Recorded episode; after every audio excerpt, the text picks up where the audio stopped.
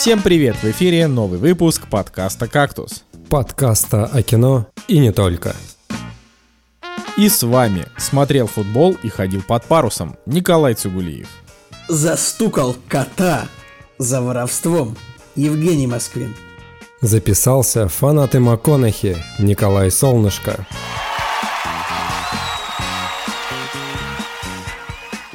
Сегодня в программе фильм от подписчика «Соучастник». Украинский сериал «100 тысяч минут вместе». Как звезда тупых комедий сыграл с Брюсом Уиллисом. Квентин Тарантино написал книгу, и вот что получилось смотреть без смс и регистрации. Я бы сказал, наверное, читать, да, без смс и регистрации скорее, чем смотреть. А, вот, тем не менее, рад Вот гад, слышать ведь нас... ты же этот текст написал. Да, да, да, да, да. А, Значит, рад снова слышать нас всех втроем, а, господа. Я, на самом деле, я предлагаю для начала, а, знаете, вот э, провести такую следующую историю, прежде чем Женя расскажет о том, а, почему вам нужно подписаться на сервис Boosty, а я думаю, что Женя расскажет еще как. Вот, я думаю, что а, так как это самое начало выпуска, у нас сейчас наибольший шанс, э, что люди, которые нас слушают, они вот это сейчас услышат. Поэтому я бы хотел, э, чтобы вот вы э, прямо сейчас, те, кто нас слушает постоянно, да, не те, кто нас слушает первый раз, потому что те, кто нас слушает первый раз, ну как бы вам, вам это абсолютно ничего не даст. А, те, кто нас слушает постоянно, зашли куда-нибудь к нам в комментарий и сказали, что вы думаете о том, если мы будем выпускать подкаст не раз в неделю, а раз в две недели. А почему этот вопрос на самом деле встал и почему я вообще хотел, хотел его обсудить, в принципе, с нашими слушателями? Потому что у нас упала активность уже до такого неприличного состояния, что, в принципе, уже и нет как бы особенного смысла записывать подкаст раз в неделю. Все равно его мало кто слушает. Возможно, здесь проблема в хайповости тем, я здесь э, как бы пока, пока еще не могу до конца разобраться, но если вот те, кто, кто нас слушает постоянно и там любят нас и так далее, кроме там пяти основных человек, которые так напишут, нет, ребята, мы хотим, чтобы вы выпускали подкаст каждый день, потому что мы его слушаем сразу и хотим снова сразу новый подкаст. Нет, вот те, кто как бы те, кто нас слушают еще помимо там ос- ос- основных э, людей, которые и так нас всегда слушают, хотелось бы, чтобы вот какие-то другие люди отписались на эту тему. Вот, э, готовы будем подискутировать. И я специально про, про это ни слова не напишу ни в каких текстах и нигде, потому что я хочу, чтобы э, это было услышано, и на это пришла какая-то реакция. Вот, а теперь, Женя, отдаю слово тебе. Барабанная дробь. Да, друзья, настал тот момент, когда я рекламирую Boosty. Boosty — это тот сервис, который сулит нам горы денег, славы и богатства, и вы Ну, можете... пока, что, пока что только сулит. Ну, типа. Действительно, да, поэтому я использовал это слово. В общем, вы можете осчастливить как и себя, так и нас, так и других слушателей. Нужно просто перейти по ссылочке в описании к этому выпуску или в описании к нашему подкасту, там будет Boosty написано, и, значит, э, либо выбрать фильм на просмотр, да, мы все втроем, нашей дружной командой, посмотрим фильм, обсудим его и получим за это лаве. Вот, а вы получите моральное удовлетворение, Крепкое здоровье, Крепкое счастье здоровье, да, и счастье. благополучие. И упоминание, кстати, в подкасте, да, мы все-таки прочитаем текст и так далее. Но помимо этого есть еще возможность записаться с нами в подкасте. Это чуть подороже стоит, но все же, да, какое необычное событие может произойти в вашей жизни, если вы перейдете по ссылочке в описании в Boosty, закажете вот этот вот э, пунктик, да, и присоединитесь к нам в подкасте. В общем, друзья, еще и Андрея можно поддержать, э, нашего, там тоже отдельная графа есть поддержать Андрея, который делает контент в нашей группе в Телеграме. В общем, Boosty это тот сервис, которым вы должны воспользоваться. Я полностью согласен. Николай Цигулиев, что думаешь? Мне очень понравилось, во-первых, мне понравился твой спич, ну, то есть я не, не то чтобы я Короче, он меня не обрадовал, потому что он звучал трагично, да, но, ну, но мне понравилось, как ты его подал, но я бы ответил на твой вопрос «нет», Мне кажется, нужно стараться записываться э, раз в неделю, потому что раз в две недели расхолаживать будет, как бы, ой, да ну... ты- Не, ну, это, это однозначно. Ну, во-первых, вы и так не каждый появляетесь. э, Э, Ну, мы, понимаешь, мы стараемся появляться каждую неделю. Э, Ну, в общем, э, короче, мое мнение, что, конечно, было бы хорошо, если бы у нас получалось записываться и дальше раз в неделю и э, смотреть много фильмов тоже раз в неделю. Ну, как бы лето такое время, когда иногда да, происходит что-то такое что мешает смотреть Действительно. А, а, а, вот. А, и очень мне также понравилось, как Женя, э, вообще супер понравилось, как Женя отрекламировал Boosty. Больше скажу, поскольку никогда слушатели не знают. Вот как сегодня э, была серия Рика и Морти про приманок, и никто никогда не знал, он настоящий или он клон. Точно так же слушатели никогда не знают, это у нас первая попытка записи удачная или вторая. Может, мы уже полчаса поговорили один раз, и у нас у кого-то оказалось, что кнопка не включена, и мы начали снова. Слушатели никогда этого не знают, поэтому сейчас я вам скажу, что это мы сейчас записываем подкаст второй раз. Но там буквально, Но, буквально там, ладно, ладно, там три минуты просто была кнопка не нажата у одного из пользователей. Не скажем у кого. Да, Николай, ты нас, конечно, под... А, я, я шучу, ладно, это не он. И, и, и не я, и не Женя. И, и опять же, я вообще, ребят, я... Смотрели Джокера, загадочник там был? Николай Цугулиев новый загадочник. А, так вот. Это а, интересно, кстати. Я бы посмотрел такую версию. Да. В общем, правда, да, у нас было у нас сложно уже подкаст записывается почему-то, но давайте мы проберемся сквозь все эти тернии к звездам, так сказать. Да, но я думаю, что здесь можно, можно было бы, конечно, начать с того, как у нас дела, но я вот сейчас сидел и внезапно, знаете, что я подумал? Короче, знаете, что я подумал? Я подумал о том, что я больше не доверяю современной одежде это просто невозможно, потому что ты сидишь где-нибудь на Фейсбуке или в Инстаграме, смотришь какие-нибудь сторисы или посты, и у тебя все время всплывает реклама какой-то одежды, да? И ты смотришь и такой думаешь, неплохая одежда, интересно, сколько она стоит. Нажимаешь, переходишь на нее, и как бы, ну, и видишь цену. Допустим, там вот у меня появилась фикс-идея. Я понимаю, что эта история абсолютно никому не интересна, но как бы, ну, это невозможно. Поток, В прошлом поток не выпуске остановить. была Балтика 0, а сейчас э, какой-то сервис по продаже одежды. Да, по-любому. Нет, Николай, нет, у тебя блин, была фикс-идея купить себе костюм из джентльменов. У тебя есть новая фикс-идея? Фикс-прайсе. Да, да, да, да, да. У меня новая. Короче, я захотел себе домашнее кимоно. Но знаете, чтобы оно было легкое, а, но при этом кимоно. не знаю, почему мне так захотелось. Неважно, короче, неважно, просто я увидел и такой хочу. Вот прям дайте мне, пожалуйста, кимоно.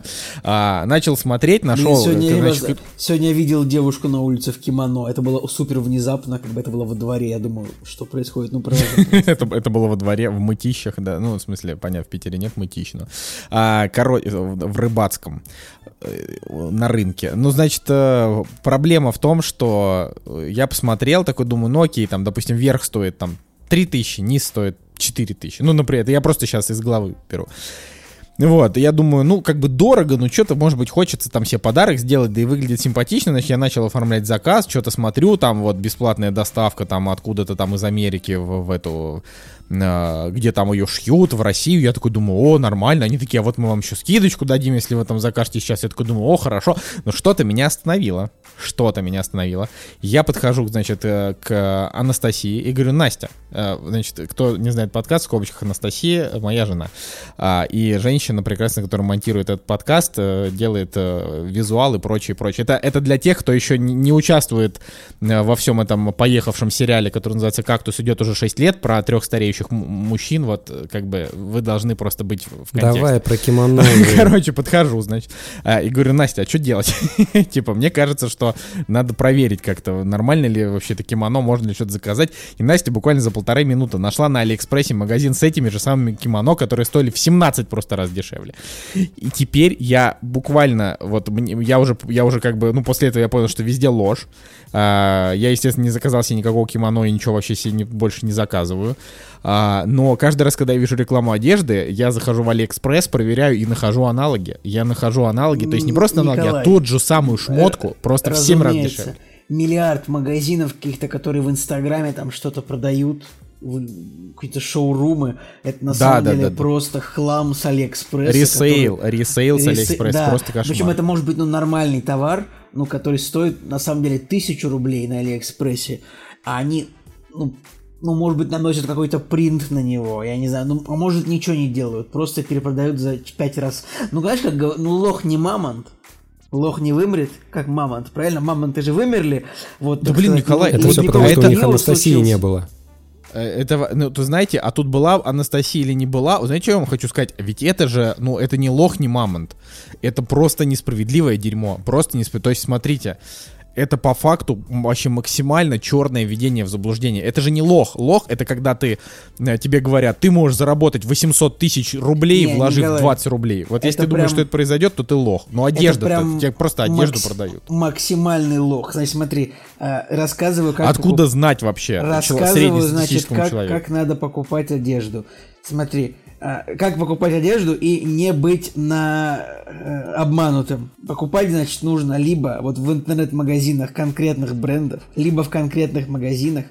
Если ты видишь там, на, вот покупаешь на каком-нибудь маркетплейсе типа Озона, Wildberries, Ламода, если ты видишь какую-то вещь от неизвестного бренда, и если она стоит, ну, кажется, дорого, то надо проверить, во-первых, что это за бренд, и существует ли такой бренд, потому что, ну, могут просто китайщину, так сказать, просто продавать, вот так же, как Стаин кимоно.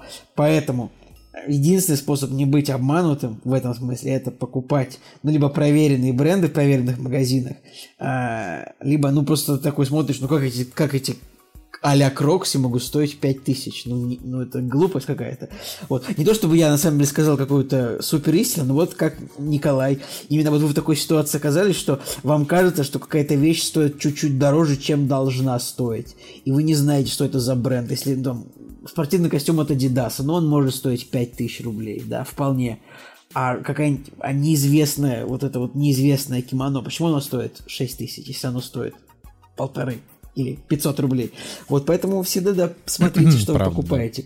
Просто смотрите, что вы покупаете и где вы покупаете. Я в какой-то момент э, наш подкаст э, сравнил с покупкой кимоно. Значит, э, заходит какой-нибудь человек в поиск, вбивает подкасты о кино слушать. И Подкаст там первая ссылка о кимоно и не только. да. Подкаст о кимоно и не только. Неплохо. Кстати, мы же с Николаем, у нас же были с тобой кимоно, когда мы карате занимались в детстве, правильно? Были, да.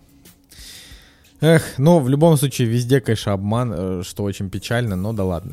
А, ладно, Жень, расскажи, как, э, как прошла твоя неделя, что с котами, ну вот это вот все. Самое интересное про котов. Значит, э, в какой-то момент э, мы переехали в новую квартиру, я уже об этом и рассказывал, и коты, соответственно, адаптируются к новому пространству, у них идет сканирование. И у них, значит, поменялось расположение точки, где они принимают еду. И в какой-то момент мы тоже немножко разленились, и у нас ведро с едой, оно раньше у нас под замком было. Но в этот раз, как бы, да, мы пока еще сами не определились, где что лежит, и мы это ведро с едой оставили ведро с едой у... это место, где хранится типа общако- общак, о, о, весь, я, я перешел на тюремный сленг. Что это Да, такое? да, да. Смотри, вся еда отдельно хранится в огромном 20-литровом мешке, который закрыт, да, и А, они... вся еда кошек. Да, они к нему не имеют доступа, вот. Но чтобы каждый раз к этому огромному пакету не подходить, мы как бы пересыпаем его в пластиковое ведро, которое достаточно плотно закрыто пластиковой крышкой. Ну, то есть даже человек его не с первого раза может открыть, то есть там нужно усилия приложить. Так вот, мы, значит, разленились и стали оставлять это ведро рядом с тем местом, где мы их кормим.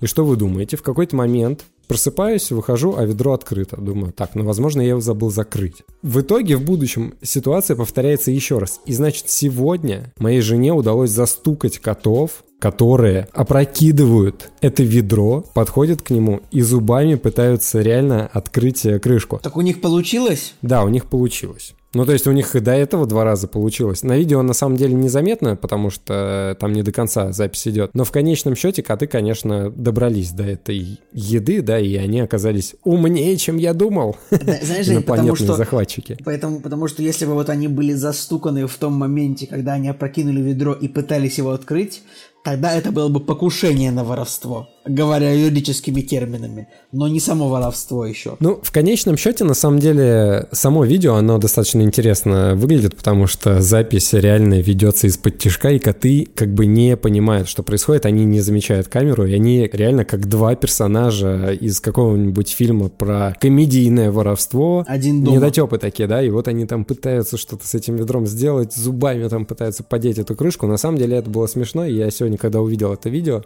когда мне его отправили, я, конечно, очень дико смеялся. Никаких других событий, которые могли бы переплюнуть вот это событие по интересности, у меня не произошло. Поэтому, как у вас дела?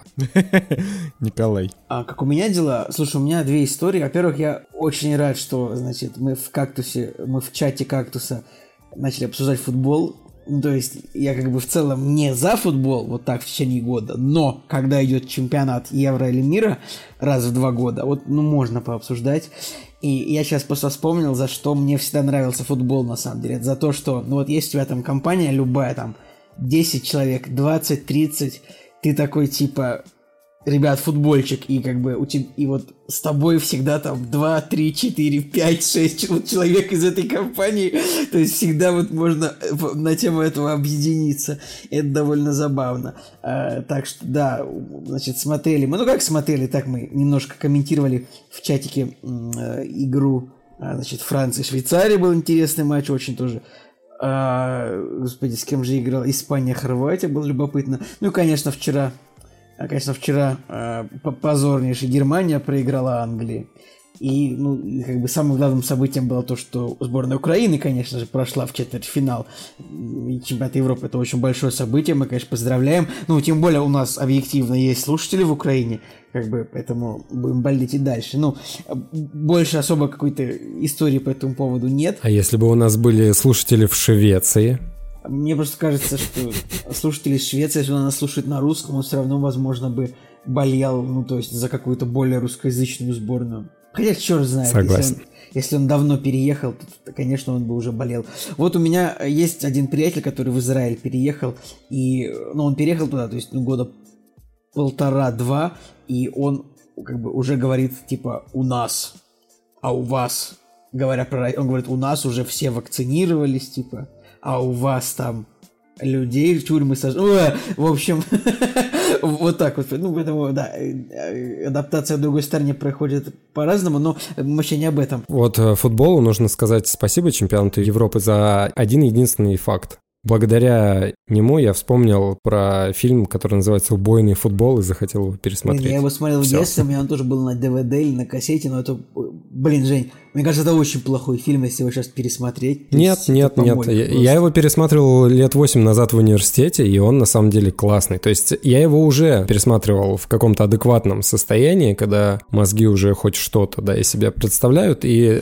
мне тогда понравилось. То есть я, я точно так же смотрел его в детстве, потом в подростковом вот как раз-таки возрасте пересмотрел, и он странный, конечно, но он крутой. То есть он вообще. реально какой-то странный, там какие-то сцены, что-то с трус... Ну он странный, да, ну потому что это азиатское кино, но в любом случае... Я смотрю, у него, правда, неплохой рейтинг на МДБ, достаточно удивительно. Ладно, э, в общем, там у меня есть вторая история, могу рассказать ее сейчас, могу сначала Николая послушать его, его историю. Потом... Да не-не-не, ты можешь, можешь сразу рассказать, я как раз... Да, расскажу, как я выходные проводил. Э, мы э, решили, значит, еще одно какое-нибудь морское путешествие себе устроить. Э, и из города Высоцк, что находится в 140, что ли, километрах от Петербурга, мы решили на кораблике, на яхточке поплыть, ну, пойти, плывет, как говорится, не яхта, а кое-что другое. Мы решили пойти до острова, где находится маяк, на котором мы ходили зимой пешком по льду. Достаточно сложная конструкция в этой истории, но как бы тут просто штука в том, что достаточно весело было, интересно.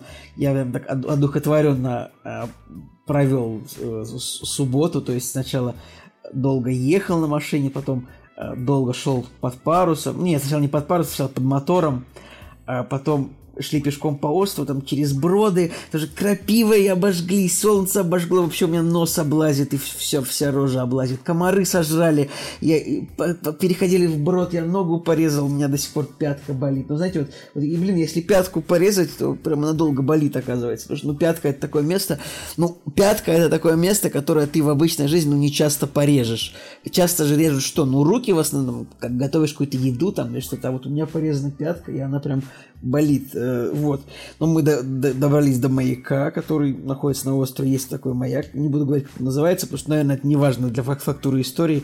Важно просто то, что э, еще на обратном пути, значит, я просто минут 40 просто валялся на палубе и чилил. И это было очень здорово. Просто нет, наверное, какого-то тоже какого-то панчлайна финального в этой истории, как бы сказал Николай, хедбенгера у меня нет в этой истории. Просто... Знаете, какой панчлайн в этой истории? Подписывайтесь на инстаграм Николая, потому что истории истории, а фотографии прекрасные с этого путешествия. Спасибо я, правда, большое. не помню, у тебя были чудесные фотографии? Скорее у девушки были, потому что я фотографии не выкладывал, я выкладывал только истории, потому что, ну, э, мне, чтобы выложить фотографии, нужно собраться, их тоже сесть, хорошо обработать, выбрать, а, к сожалению, работа поглощает все то время, которое я бы мог уделить на выкладку поста. Ну, такое тоже бывает. Это, это обычный кризис ведения соцсетей, тоже многие, многие люди им подвержены что они не могут э, нормально что-то выложить, потому что думаешь, ой, мне нужно сделать 9 идеальных фотографий, чтобы там до каждой не- невозможно было докопаться, и как бы так ничего не выкладывается. Ну, ладно, время я провел хорошо, обгорел, конечно, в крапиве измазался, порезал ноги, но все в порядке. Я на самом деле сказал бы, что нужно не подписываться на Николая Цигулиева, а скорее от него отписываться, потому что он бесит своими клевыми какими-то историями, что они куда-то съездили. Я сижу такой в своей квартире, думаю, блин, да пошел он нахрен. Николай этот Цигулиев. Ну вот. Но, честно говоря, конечно, да, клево. История с маяками — это хорошо. В противовес я, конечно, съездил на, на прекрасный красивый маяк на яхте, но также в июне я съездил и сфотографировал 50 складов. Как бы. Да, Что тоже, на мой взгляд, довольно Это- интересно. Ну, знаешь. это, это, это весело, конечно, но это не под парусом идти, это не так красиво. Э, об- Эта история на следующий раз останется, наверное, когда-нибудь, когда я закончу. контракт, Николай все время что сдвигает, короче, Он, все ну, истории. просто контракт не закончен, еще он все еще висит. Я как, я как Том Круз просто из фильма соучастник. Вот у меня там осталось там, 40 из 42, все не могу никак закончить. А, поэтому, пожалуйста, Николай. 40 из 42, то есть ты закрыл всего 2, ты, то есть не очень эффективен на самом деле. Нет, осталось 2 из 40. Двух, ты Короче. мне сломал голову. Значит, у меня, у меня история следующая. Я себе заказал кучу книг. А, просто огромную кучу книг. Опять, это знаете, когда у тебя А у уже тебя же, 140... наверное, какая-то очередь, Николай. Почему ты так делаешь? Почему ты, не прочитав все, что у тебя есть, ты заказываешь новое? Это кошмар, это просто ужас. Э, у серьезно, бывает, если вы такой скажи, же... Вот, вот у тебя, например, есть три блюда дома готовых. Ты будешь четвертое заказывать? Я вот, я такой человек, что я буду, да. Понимаешь, я, это просто кошмар. Я реально, вот, э, в общем, тяжело быть мной. это реально, потому что я такой, у меня 137 непрочитанных книг. Из них реально я очень много книг хочу прочитать вот прямо сейчас, потому что они мне все одинаково интересны. Ну, допустим, штук 50 вот я прям вот хочу, потому что я их покупал с огромным желанием прочитать, и оно никуда не делось. Но потом появилось еще что-то. И в итоге я, значит, ну, в очередном приступе а, не- неадекватных э, покупок книг, которые у меня происходят, я купил себе три книги. Купил одну книжку, которую написал мужик из выпуска редакции про русских бандюков, про 90-е, про бандитов. Э, Значит, вторую книжку я купил, э, которая называется «Трусливый ястреб». Это книга про Вье- Вьетнам, э, А, которую... Прости, а как, как, каков автор первой книги? Михаил Орский. Не, нет, такой, ну ладно. Ну да давай. не важно, какая разница, господи. Значит, потом, э, значит, вторая книга это про Вьетнам, которую написал Роберт Мейсон, пилот вертолета во времена Вьетнамской войны. И вот это мне прям действительно очень интересно. Ну, там, там предисловие написал Гоблин, это, конечно, немножко омрачает, а, но это тоже, значит, неважно. И третья книга, которую я купил, это книжка А, Николай, а можно, а какое там предисловие? Книга хорошая, добротная, всем комрадам категорически советую. Да, что там да, да, да, там реально, Как- на как- самом деле, типа, э, Как я звучит предисловие от Гоблина просто? звучит так, что э, хорошая книга, читать рекомендую. Реально, то есть там, там полторы э, жиденькие странички, где он сказал, что э, клево, что типа у американцев нету политической цензуры, поэтому они типа могут э, рассказывать о таких вещах открыто, поэтому там типа в книжке очень много всяких интересностей. Вот, а, поэтому это, это все прикольно, но, в общем, вот то, о чем я сегодня хотел рассказать, хотел рассказать э, уд- удивительная история. Значит, оказалось, что МакКонахи выпустил свою книгу, а я МакКонахи очень люблю. Вообще, ну как можно а, не любить МакКонахи? На минуточку Раст Кол, как бы это вообще а, чуть ли не главный э, сериальный персонаж э, последних 20 лет. Какие бы сериалы ни выходили, вот, э, очень был хорош. А, и ну и вообще мужик как бы из этого, из э, актера, который снимается в романтических каких-то комедиях, а, перешел в такой разряд таких серьезных драматических, а сейчас он немножко в какой-то артхаус, ну, это, это не важно. Вот, и он, значит... Сейчас просто ка- карьера немножко не туда ушла, я бы сказал. Ну, она ушла, ты понимаешь, вот исходя из того, что как раз почему клево, да, почему я вообще хочу вот рассказать про эту книгу? Потому что ты читаешь эту книгу и понимаешь, почему сейчас МакКонахи снимается там, где снимается, и вообще что происходит. А, потому что как бы за, залезая в его голову, ты врубаешься, что с ним так, что с ним не так. Он просто очень необычный мужик, и у него, у него очень необычный взгляд вообще на все. А, короче, в чем прикол книги? Прикол в том, что он, значит, э, заперся в пустыне без электричества на 52 дня и писал книгу. Вот.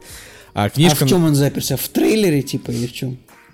Не знаю, было на, написано exiled himself in the desert without electricity. Вот, это, это, это, это то, что, то, что я нашел. А на чем он написал книгу? На печатной машинке?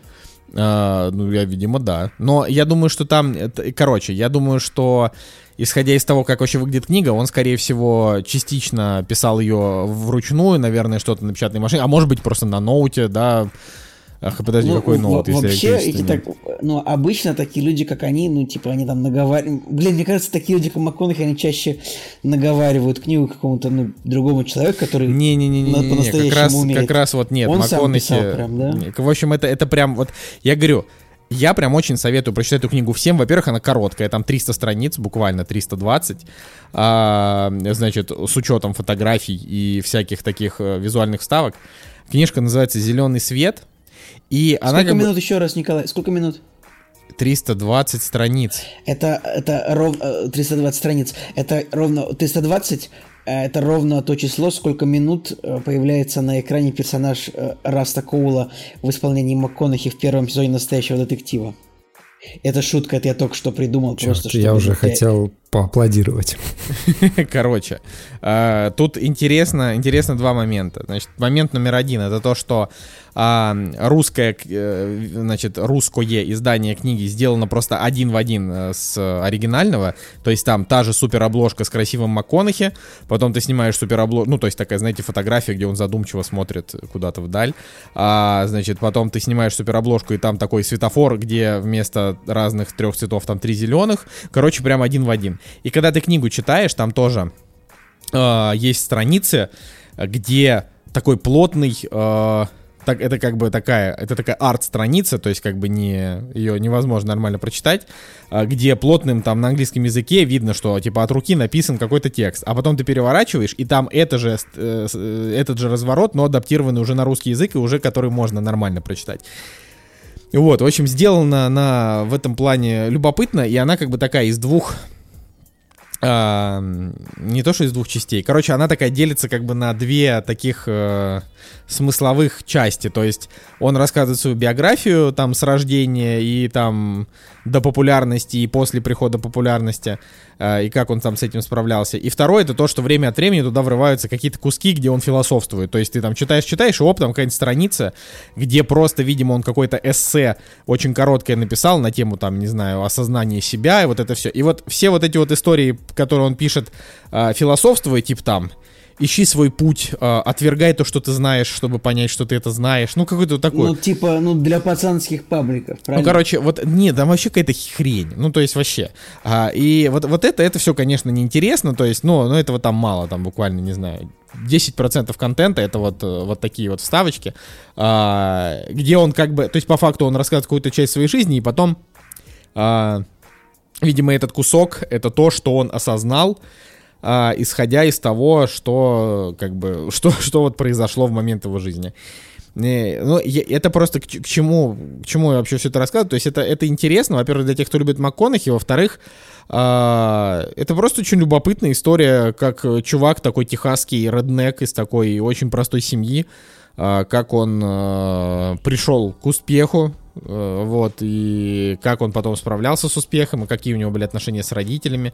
Ну, в общем, она такая довольно, она и там и трогательная местами, и самое главное, что она, так как МакКонахи не писатель, очевидно, а книга просто реально короткая, он там вообще не рассусоливает. То есть там буквально все, вот очень быстро все события его жизни происходят. Например, там был очень интересный кусок, как его отправили на год, э, значит, по обмену в Австралию.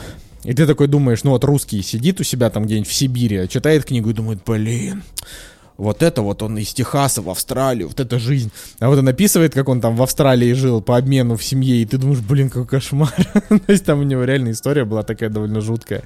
А, и, ну, и, в общем, это любопытно, потому что это во-первых, очевидно, талантливый человек, интересный, ну вот, ну и там всякие истории, что вот у него там, например, мама после того, как он стал популярен, начала паразитировать на его популярности, она начала там звать гостей к, там, к себе домой, рассказывать, вот эта кровать, на которой он спал, там вот это все, из-за этого МакКонахи с ней типа там лет 7 или 8 вообще не разговаривал. Вот, и... А, там... Николай, а через сколько, получается, книгу, насколько быстро ее перевели на русский? Ну, я просто не знаю, когда она вышла на русском, я ее вот обнаружил недавно, а на английском она вышла в октябре. Прошло меньше года. Так быстро это происходит, ничего себе. В май-июнь, вот тогда вот она на, русский, на русский была переведена, я так предполагаю. Вот, да, это вот то, что я хотел сказать, поэтому я, конечно, не могу сказать, что я от этого стал фанатом МакКонахи, но просто он клевый, и когда ты читаешь, тебе больше как-то становится понятно какая-то внутрянка голливудских историй, как там это все происходило, как они наркотики бомбили, как они там э, между собой там что-то разбирались, и при этом он такой, да, у него там есть несколько моментов, где он называет чернокожих неграми, и я такой думаю, а как интересно в оригинале было. ну, то есть там именно слово негр, не нигер, а, а негр. Мне кажется, в оригинале так и было. Ну, то есть, серьезно, и, и просто это может быть типа POC, People of Color, это так говорится, ну, чтобы не обидеть. Да? А как это... Я, я сейчас сижу и думаю уже минут пять о слове суперобложка. насколько, насколько, насколько она классная, да? Меня, типа... меня всегда поражало, что какой-то человек на полном серьезе придумал название суперобложка. Вот это, ну, то есть эту вот внешнюю обложку, да, суперобложка. Что в ней супер? Но... Супер обложка. Докопался. Ладно. Ну, как? Ладно. Ладно, я думаю, что мы можем, можем поехать дальше, но как бы мораль я, такая, что обяза... я, обязательно хочу, чтобы тайм-кодер отразил вот этот момент с суперобложкой вот в тайм-кодах. Ты, блин, ты вообще ты такой просто обмазываешься такой, э, типа, блин, вот я такую вещь сказал. Ну, когда это как каждый выпуск Николай хочет, чтобы что-то. Ладно. Ну, э, я думаю, мы можем все просить что-то такое. Это же не какой-то ничего, там плохого нет. Просто те, кто будут смотреть тайм-код, я думаю, есть такие люди, просто они повеселятся, если там будет на 25 секунд пункт суперобложка. И такие, что? Суперобложка. И послушают. А там ничего нет на самом деле, но это такой Кликбейт. Ладно, кликбейт, поехали, премьеры. «Кактус» — подкаст о кино и не только. Премьеры недели 1 июля, знаменательная дата. Мне нравится, когда какие-нибудь премьеры выпадают на первое число месяца. Так вот, это тот случай, 1 июля. Но, к сожалению, у нас ничего интересного не выходит, да, то есть вообще как-то все печально. Единственное, что, конечно же, все вот эти вот тухлые премьеры спасают ретроспективы, и в этот раз выходит э, картина моего любимого режиссера, которого зовут Жан-Пьер Жене, и я у него все еще не посмотрел один фильм, который Чужой, называется... Чужой 4? Нет, Чужой 4 я смотрел. Город потерянных детей 95 -го года, я уже, наверное, выпусков 100 назад говорил говорил о том, что у меня этот фильм скачан, и о, да, я до сих пор его не посмотрел, при том, что это мой любимый режиссер. Ужасно, но такое бывает. Ужасно, что ты фильмы своего любимого режиссера скачиваешь, а не покупаешь, не поддерживаешь мужичка. Вот Жан-Пьер Жане сейчас сидит и думает, о, Женя Москвин пиратит, пиратит. В любом случае, да, выходит Амели 2001 года. Амели? Я так и не смотрел Амели, мне кажется, так и не посмотрю. Слушай, на самом деле на Кинопоиске недавно, какое-то время назад, э, в этом году, выходил обзор на... Вот у них есть прекрасные видео-эссе, скажем так, э, да, на какие-то картины именно режиссера. такие молодцы вот в этом плане. Это прям лучшее, Очень что круто. они делают вообще. Да, это реально лучшее, что они делают. И вот у них как раз на эту картину выходил вот этот очерк, и он был потрясающий в котором как раз-таки все про эту картину говорится. И про цвет, и про смысл, и почему она стала такой э, популярной, и экстраординарной, и так далее, и так далее. Я со всем, что там сказано, я согласен. А вкратце, наверное, единственное, что нужно сказать о том, что эта картина действительно выдающаяся. Это очень глубокая драма-мелодрама-комедия. И это не из того разряда, где драма, знаешь, там нужно вены себе резать. И это не из того разряда мелодрама, где «Ой, я люблю тебя, нет, я тебя не люблю» люблю и на, на час, да, вот это вот все. Нет, это действительно интересная история с интересными персонажами. Взял, взял кучу фильмов, сразу типа с говном смешал. Да, а что? Вот такой вот у нас подкаст. В любом случае, выгораживая Амели, вот, э, мой любимый фильм, на самом деле, у меня ему девятка стоит, не десяточка, конечно, но девяточка, а девяточка это порой иногда даже и лучше, чем 10, потому что 10 это, знаешь, э, экспрессивные такие оценки, когда вот ты все вот это вот, мое не могу, а 10 почему это не прям знаю. вот, это вот прям смотрим, 28 Банфилд. Да, а 9 это уже такой взвешенный э, подход. В любом случае, э, это единственная картина, которая, наверное, интересна э, из тех, которые выходят на этой неделе. Единственное, что вот за что у меня еще глаз зацепился, это, знаете, русский фильм, который снял Идов. Это тот человек, который снял Юморист он снял. Юмористов, да. А здесь новый фильм, который называется «Джетлаг». Я не знаю, я вот посмотрел на постер, мне как-то не захотелось его смотреть. Супер по-сериальному этот вот джетлаг выглядит, но он как бы снят, кажется, для, ну, для Моря ТВ по заказу СТС, но если будут неплохие рейтинги, то почему бы не посмотреть? Есть какие-то, Николай, отзывы у тебя? Какие-то инсайды об этом Э, фильме? Нет, у меня нет никаких инсайдов об этом фильме, с чего бы им, им быть. Просто а, тут Не вопрос знаю, в том, ты, что... же, ты же кинокритик официально признан, у тебя должна Да, кстати, в отличие от вас. Ага, а теперь Ну, э, как вот. это, у меня должны быть какие-то преференции, меня должны везде звать, э, ублажать, но этого не происходит. А, значит, я просто к тому, что сейчас практически весь контент, который делается для Море ТВ, он такой весь на грани 7.3-8.2, поэтому можно, мне кажется, смотреть без проблем. Хотя, как бы, ну, у меня, в принципе, к Идову... у Но меня я нему- юмориста не смотрел. Юморист, хренотень, а, как бы, но сц- сценарий к фильму «Лето», как и фильм «Лето», это потрясающе, я очень люблю. Поэтому даже не знаю. Ну вот интересно еще, что, например, Идов выступал а, сценаристом мини-сериала «Германия 89», одним из сценаристов. А «Германия 89» — это сериал, продолжение сериала, значит, «Германия 86», «Германия 83».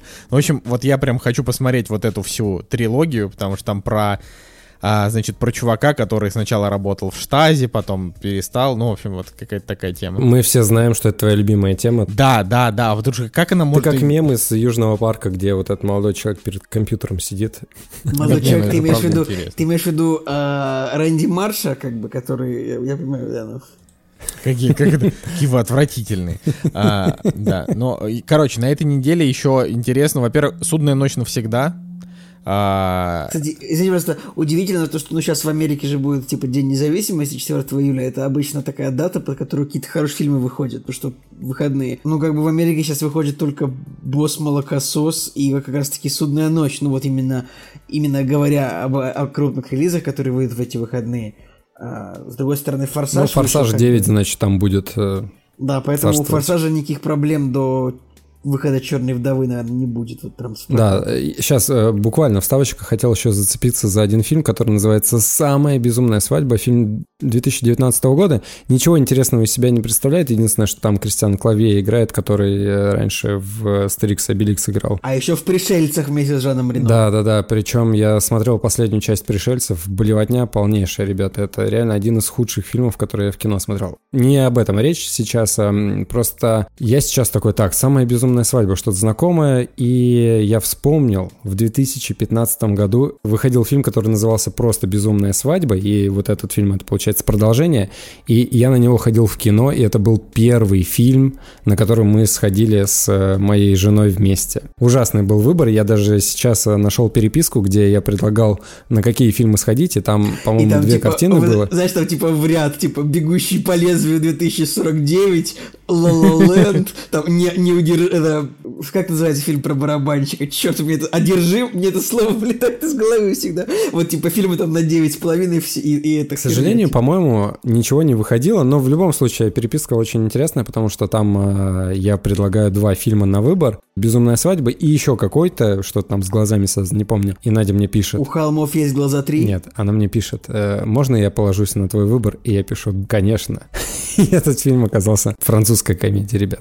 Ну, точнее, это та французская комедия, которую не стоит смотреть. Ну, просто увидел, что сейчас э, выходит продолжение, хотя которая снята в 2019 году. Я придумал шутку про Женю Москвина. Сейчас она, она, сейчас мне нужно 5 секунд в голове, чтобы она доформулировалась. Типа, э, если бы Женя выбирал какое кино посмотреть, типа фильм, который выиграл Оскар за лучший фильм или французскую комедию, то что это был бы? Бобро поржаловать или таможня дает добро? Бобро поржаловать, конечно. Николай, не смешно, что ли? Не понимаю, где смех? Это была качественная шутка, все. Уморительная, да, я просто, просто задумываюсь. А, короче, на этой неделе выходит еще фильм «Судная ночь навсегда». И интересно то, что... Ну, «Судная ночь» — это вообще франшиза, которая... Она очень спорная. Мне, например, нравится «Судная ночь 2». Хороший фильм. А, но следующий я не смотрел, потому что там, э, там совсем беда с рейтингами.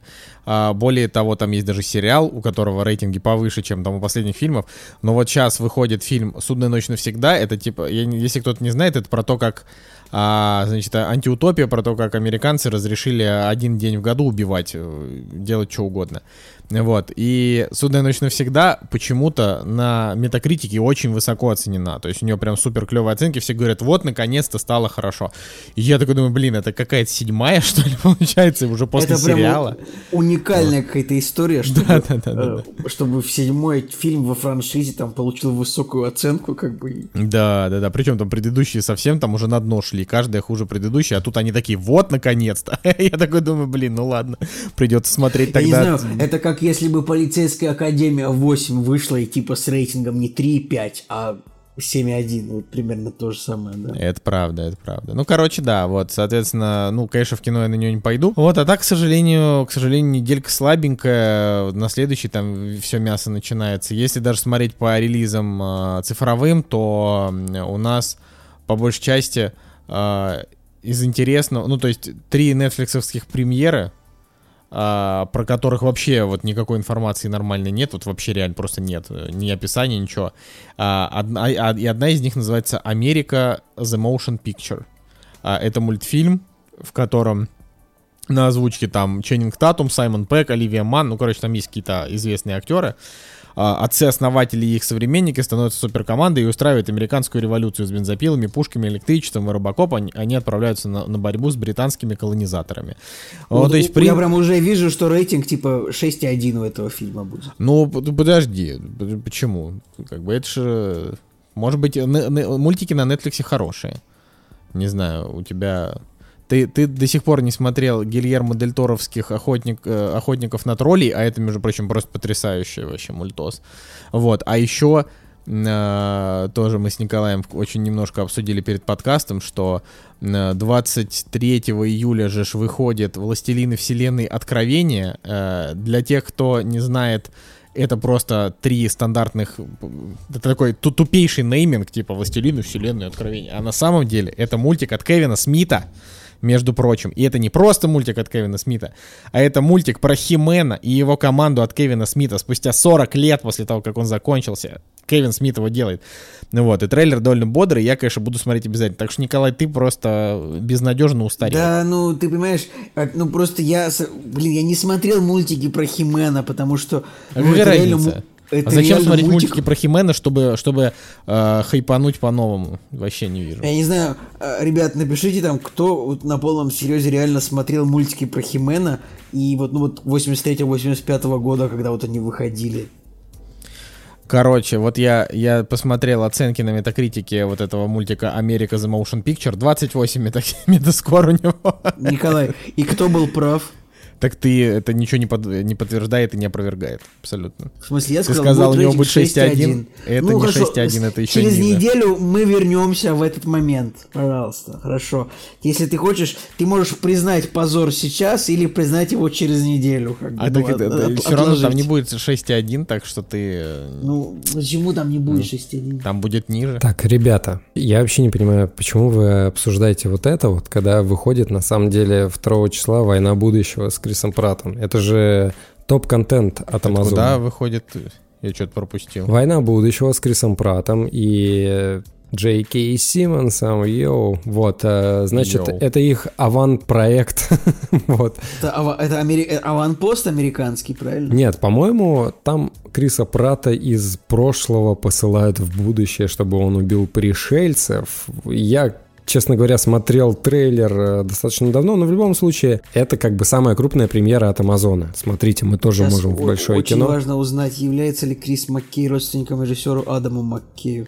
Адам Маккей хороший. этого, так что, возможно, нет. Кстати, очень интересно, что вот если мы еще это пок- покопаемся в, э, ну, в премьерах, которые выходят чисто на этих э, на стриминговых сервисах, например, во-первых, душ- душу уже можно посмотреть не за бабло, э, пиксаровскую, если вдруг кто-то не видел. А, вот, и вот среди всего вот этого вот э, ку- кучи этого говна я нашел за, простите, 600 рублей э, триллер с Анджелиной Джоли, который называется «Те, кто желает мне смерти». И там, про- там 5,9. Это вот который недавно выходил, да. 5,9. Вы можете себе представить? 5,9. Анджелина Джоли. Вот вы это самое, вы опять так быстро перескочили, я только нагуглил информацию про фильм это, «Война завтрашнего», «Война будущего», да, как это называется? Да, «Война будущего». Что Причем фильм точно это? перевели Tomorrow War. Да, у фильма-то, возможно, бюджет 200 миллионов долларов, я вот сейчас гуглю. И, ну, это как бы тоже супер событие, когда ну, создатели, я так понимаю, перестраховались и продали фильм на Amazon, потому что все-таки ковид, и тут, когда no-name франшиза выплевывается на рынок, конечно же, э, собрать денег у нее шансов примерно ноль. Поэтому, наверное, правильное решение ну, продать за Amazon. Или, подождите, да, да, студия 200 миллионов, Amazon, наверное, купил примерно за похожий день. Ну, в общем, короче, реально я держу кулачки, было будет интересно посмотреть хороший блокбастер с Крисом Пратом. По виду пока выглядит, конечно, как смесь Терминатора. э, Да просто все подобные фильмы будущего. сейчас, э, к сожалению, получают оценки э, типа там 5,1. Вот просто на Netflix. Помните, Netflix обещал в начале года, что они выпустят 300 там фильмов за этот год, и пока не было ни одного с оценкой выше, там, ну, по-моему, чем этот, 5, ну, чем этот фильм 6. стоит как 10 фильмов Netflix, ну как 5. Поэтому И- да ну надеюсь, что, какое? Ну нет, слышь, Netflix сейчас очень дорого стали снимать. Ну нет, только фильм Зака Снайдера, типа, это было самое дорогое, что снял Netflix, реально. Ну, вообще. Фильм Скорсезе Сколько там, самый 70 дорогой, миллионов, по-моему, да, был бюджет? У Скорсезе был Ну, 300, э, по-моему. Э, Нет, у. Скорсезе не был три.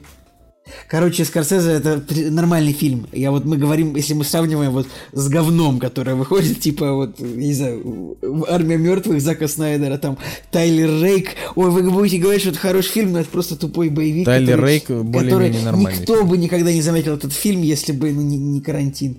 А, и все эти остальные фильмы, там, не знаю, Вельветовая бензопила, я что еще смотрел Netflix, больше зарекся смотреть. Да, пожалуйста. Молодые монархи вот тоже выходят. э, Первое. Не, на самом деле, а, я, да, я немножко пропустил, что смотрим цифровые релизы там не в разрезе одного дня, что там, в принципе, да, действительно много всего выходит, но а, до этого, до войны будущего, я думаю, что в ближайшее время никто из э, российских э, этих стримингов не доберется, поэтому не знаю. Вообще, по-моему, Amazon Prime, он есть же, да, там русские субтитры где-то, но он в России вообще никак не, не представлен. То есть там, видимо, русские субтитры, потому что а, в Америке есть люди, которые русские, которые на него подписаны, вот ради них. Не знаю, потому что Ну, в на России да, этот пара, сервис пара миллионов русских точно есть, русскоговорящих. так да, что- я думаю, даже больше, чем пара миллионов. Я думаю, может быть, 20 миллионов там людей, которые по-русски говорят, может, 10, ну, много, короче. Ах, да, ладно. А, ну чё, идем дальше, да, потому что пока по- больше я ничего не нашел. Я, кстати, вот я могу еще сказать, а, что я посмотрел трейлер а, фильма «Не дыши 2». Помните такой фильм, который... Конечно, помню. Да, Мы да, вот этом всегда, фильме когда мы не про него выпуск. говорим, Николай Цигулиев все время такой приходит в такую ажиотацию, потому что Ника- у Ника- Николаю Потому этот фильм как-то это понравился. единственный и- ужастик, который я смотрел. Типа, я смотрел только ужастики Джордана Пила, «Не дыши» и «Оно». Больше я не видел. и Да, всё, только вот. это не ужастик. Ну и, в общем, э, и вот, и вот вторая часть, э, мне просто, ну, я посмотрел трейлер, и мне, меня удивила история с тем, что создатели решили сделать этого слепого деда как бы главным героем и хорошим. Вот это немножко странно. Но окей, да, посмотрим, что из этого выйдет. Это с точки зрения маркетинга достаточно нормальный ход, потому что первый фильм все помнят чисто по поехавшему Стивену Лэнгу, который гонял подростков по дому. ну, а здесь будет он же, только хороший. Никто не помнит. Ну, вот я помню, что там была какая-то девчонка. Вот я помню ее. Пацан был, не помню абсолютно его. Еще был плохой пацан, которого он кокнул в начале фильма, да? А Стивен Лэнга все помнят. Поэтому раз фильм выходит, не скоро, да? Сколько? 8 лет прошло. Ну, много лет прошло с первой части, да? Достаточно. 5-6, достаточно лет прошло, нужно как бы, ну, цепляться за то, что вот поведет зрителя во второй раз. А это вот, ну, запомнили все Стивена Лэнга, Так, очевидно. ладно, э, идем дальше, потому что, потому что у нас тут уже в чатиках начинается, начинается борьба за, за тайминги, поэтому мы продолжаем. «Кактус» — подкаст о кино и не только. Итак, господа, у нас э, фильм от подписчика, и Николай Цигулиев нам расскажет, что это за фильм и что это за подписчик. Итак, друзья, ну что же, в очередной раз Максим Баранник приобретает подписку уровня Квентин Тарантино и говорит, тут написано много сообщений, где Максим а, перебирает различные варианты фильмов, а, поэтому сейчас я постараюсь прочитать так, чтобы, чтобы не испортить на будущее возможные фильмы, которые докупит, возможно, докупит дальше Максим для просмотра. Итак, доброго дня, мои любимые авторы лучшего подкаста о кино и не только. Э, варианты. Соучастник 2004. Все. Ну, как бы это вот все, что я могу прочитать из последнего сообщения от Максима. Э, да, так вот получилось. Ну, в принципе, в принципе, там был еще «Американский снайпер» 2014 года и мини-сериал. Но в любом случае у нас э, мнение всех трех участников совпало, мы выбрали Ну как? соучастника. Честно говоря, я больше хотел посмотреть американского снайпера, но я подумал, а, я подумал, а вдруг мне не Давай так, понравится. на кинопоиске у соучастника оценка выше, чем у снайпера. Ну это как А, бы... IMDb, может быть, э, может быть, у нас занижена о- оценка, потому что, ну, американский снайпер, там, проверь, пожалуйста, я сейчас... На MDB у соучастника во- 7,5, А снайпера я уже смотрю, у него 7,3. Ну, кстати, у снайпера там 450 тысяч оценок, вы можете себе представить? Это, Николай, «Американский снайпер» — это супер популярный фильм, у него огромные сборы. Вы посмотрите, у него сборы, что ну, точно скажу, 350 миллионов долларов в Америке. Это при бюджете в 60 миллионов. Это гигантская сумма для фильма, ну, не франшизного, не про, не про Мстителей, понимаете, да? То есть это а, просто фильм, за которым стоит вот три вещи. Клинт Иствуд, режиссер, Брэдли Купер, актер, и вот сеттинг иракской войны. А, Блин, ну вы еще- прикиньте, тотал сборы ну, по- 550 мультов, это же да. очень много Ну, вообще. но в любом случае мы обсудили сегодня другой фильм. Соучастник. А, что это за кино? В первую очередь вам нужно знать, что соучастник это фильм, где Том Круз играет а, неположительного персонажа, что в принципе практически нереальный кейс. Я никогда в жизни не видел Тома Круза в роли плохих героев. Я иногда встречал Тома Круза как бы антигероем, вот как, например, в фильме что-то там «Американская мечта» или как, ну, короче, где он играет, кл- классный фильм, где он играет летчика, который перевозит наркоту от Эскобара. Сделано в, сделано в Америке. Да, сделано в Америке. Классный фильм, вот, и он там как бы не, не то чтобы положительный, но не то чтобы отрицательный, просто он такой интересный э, персонаж. Нет, еще он зл- полузлодея играл, ну, полузлодея. Короче, поганца он играл в фильме Tropic Thunder, Солдаты неудачи, если так Ну сказать. вот, ну вот я не смотрел, например, «Солдаты неудачи», поэтому тут у меня... О, да. господи, как это может вообще Ну я, быть? ну как-то вот удивился, удивляюсь, ну да. Еще он играл, я не смотрел интервью с вампиром, может он там плохой. А, нет, в интервью с... Ну, кстати... В «Магноле» у него была роль э, не самого положительного человека. Не, ну Давай да, так, но в он же Магнолии там тоже вообще... не- В Магнолии вообще не было положительных, там все были такие, ну, типа... Ну, просто люди э, со Да, просто своим люди. дерьмом. В любом случае, он в этом фильме соучастник не рыцарь дня. Да, это факт. Но, ребята, вы все равно не это самое, ни в коем случае не обманывайтесь про этот фильм. Это на самом деле все равно фильм жанра Том Круз муви. Типа где, фильм, где Том Круз просто всех убивает и бегает постоянно, безостановочно. У меня же была шутка, э, значит, в моменте, где Том Круз э, гнался за таксистом, э, значит, они бегут, и я такой, так, интересно, кто победит? Черный, ведь черные бегают быстро, или Том Круз, который бегает в каждом своем фильме? Почему-то вот в этот момент это звучало смешно. Да. Там еще просто есть моменты, где, которые сделаны просто ради трюков, там, где Том Круз, э, типа, он бежит по офису, кидает стул в окно, и, ну, это не обязательно было делать, и он там прыгает на этот стул, переваливает через него, хотя, ну, он мог там просто аккуратненько это сделать. Ладно, давайте. Фильм э, «Соучастник» — это, на самом деле, хороший фильм. А, Это фильм режиссера Майкла Манна, тоже э, ку- культовый режиссер, который, например, а, сня- снял такие фильмы, как «Схватка» с Аль Пачино и э, Робертом Де Ниро, да?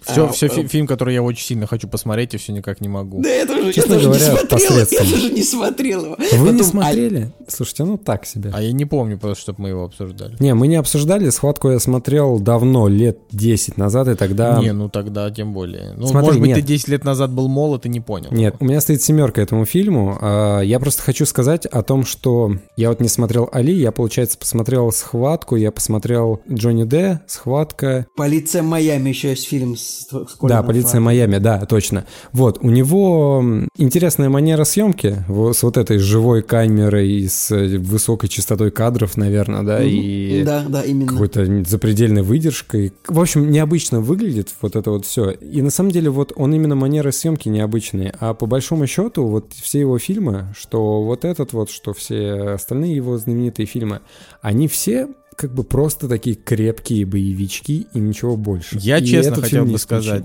я бы хотел сказать, что, ну, сейчас вот прежде чем мы так прям плотненько, да, э, в том, что вот соучасть, то есть вот у нас вот, вот есть Максим, да, Баранник, который у нас заказывает фильмы, и в принципе а, по тем фильмам, которые заказывает Максим, видно а, просто срез а, его вот его такой теплой любви, да, это вот такие вот а, олдскульные. Крепкое мужское кино. А, я к тому, что это все такие крепкие боевички нулевых, э, которые плюс-минус похожи. Например, вот я смотрел соучастник, и я прям видел фильм «Тренировочный день», да, А, видел что-то из там фильма... Э, Николай, я э, тоже там, хотел сказать, что эти фильмы, они реально, они супер похожи ну, на фильмы Тони Скотта, да, вот фильмы Да, Майкла да, да, Мана. да, там, Да, да, да, вот э, действительно Тони Скотт. Вот, и как бы, и вот, и вот соучастник, это, на самом деле, это хороший фильм, он реально хороший.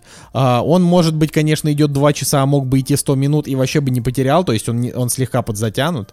А, но я был рад видеть там и Джейми Фокса, которого я, в принципе, не люблю, а там он мне понравился. У него, кстати, даже есть номинация на Оскар за этот фильм. А, за второй план, но он ее не С получил. этим с фильмом связана коллизия такая небольшая, потому что а, у Джейми Фокса здесь у него номинация на мужскую роль второго плана, хотя по По факту, факту он главный герой. По факту у него экранного времени больше, чем у Тома Круза. Ну, э, это тоже это часто это обсуждается, почему такое бывает и почему такое происходит. Ну, пока с этим ничего не сделаешь, э, просто, видимо, нужно, не знаю, 10, чтобы человек можно было номинировать, а не 5. Чтобы все люди из первого плана, которые хорошо сыграли, могли влезть в первый план, а не номинироваться на второй план. Ну, в общем, да, бывает такое тоже. Мне кажется, нужно перед э, обсуждением сценария сказать о том, что Слушай, ребят, здесь... ребят, ребят, извините, я сейчас полную хрень сказал вообще. Короче, штука в том, э, почему он номинирован здесь на мужскую роль второго плана. Знаете почему? Потому что он в том же году был номинирован на первый план за фильм «Рэй», за который он Оскар и выиграл. Ну, то есть, ладно, я, те- теперь я могу понять, почему в этом году это так произошло. С другой стороны, ну, могли бы тогда просто, ну, не номинировать. Come on. Два, Да, это- две... Да, Слушай, ну это забавно. прикольно, кстати. Прикольно, Джейми Фокс, его конечно, прям- уникальный. Ну, это как помните, э, как у Скарлетт Йоханссон на Оскаре 2020 года было как бы две, две номинации, обе она проиграла, и вообще не, считаю просто максимально незаслуженно проиграла.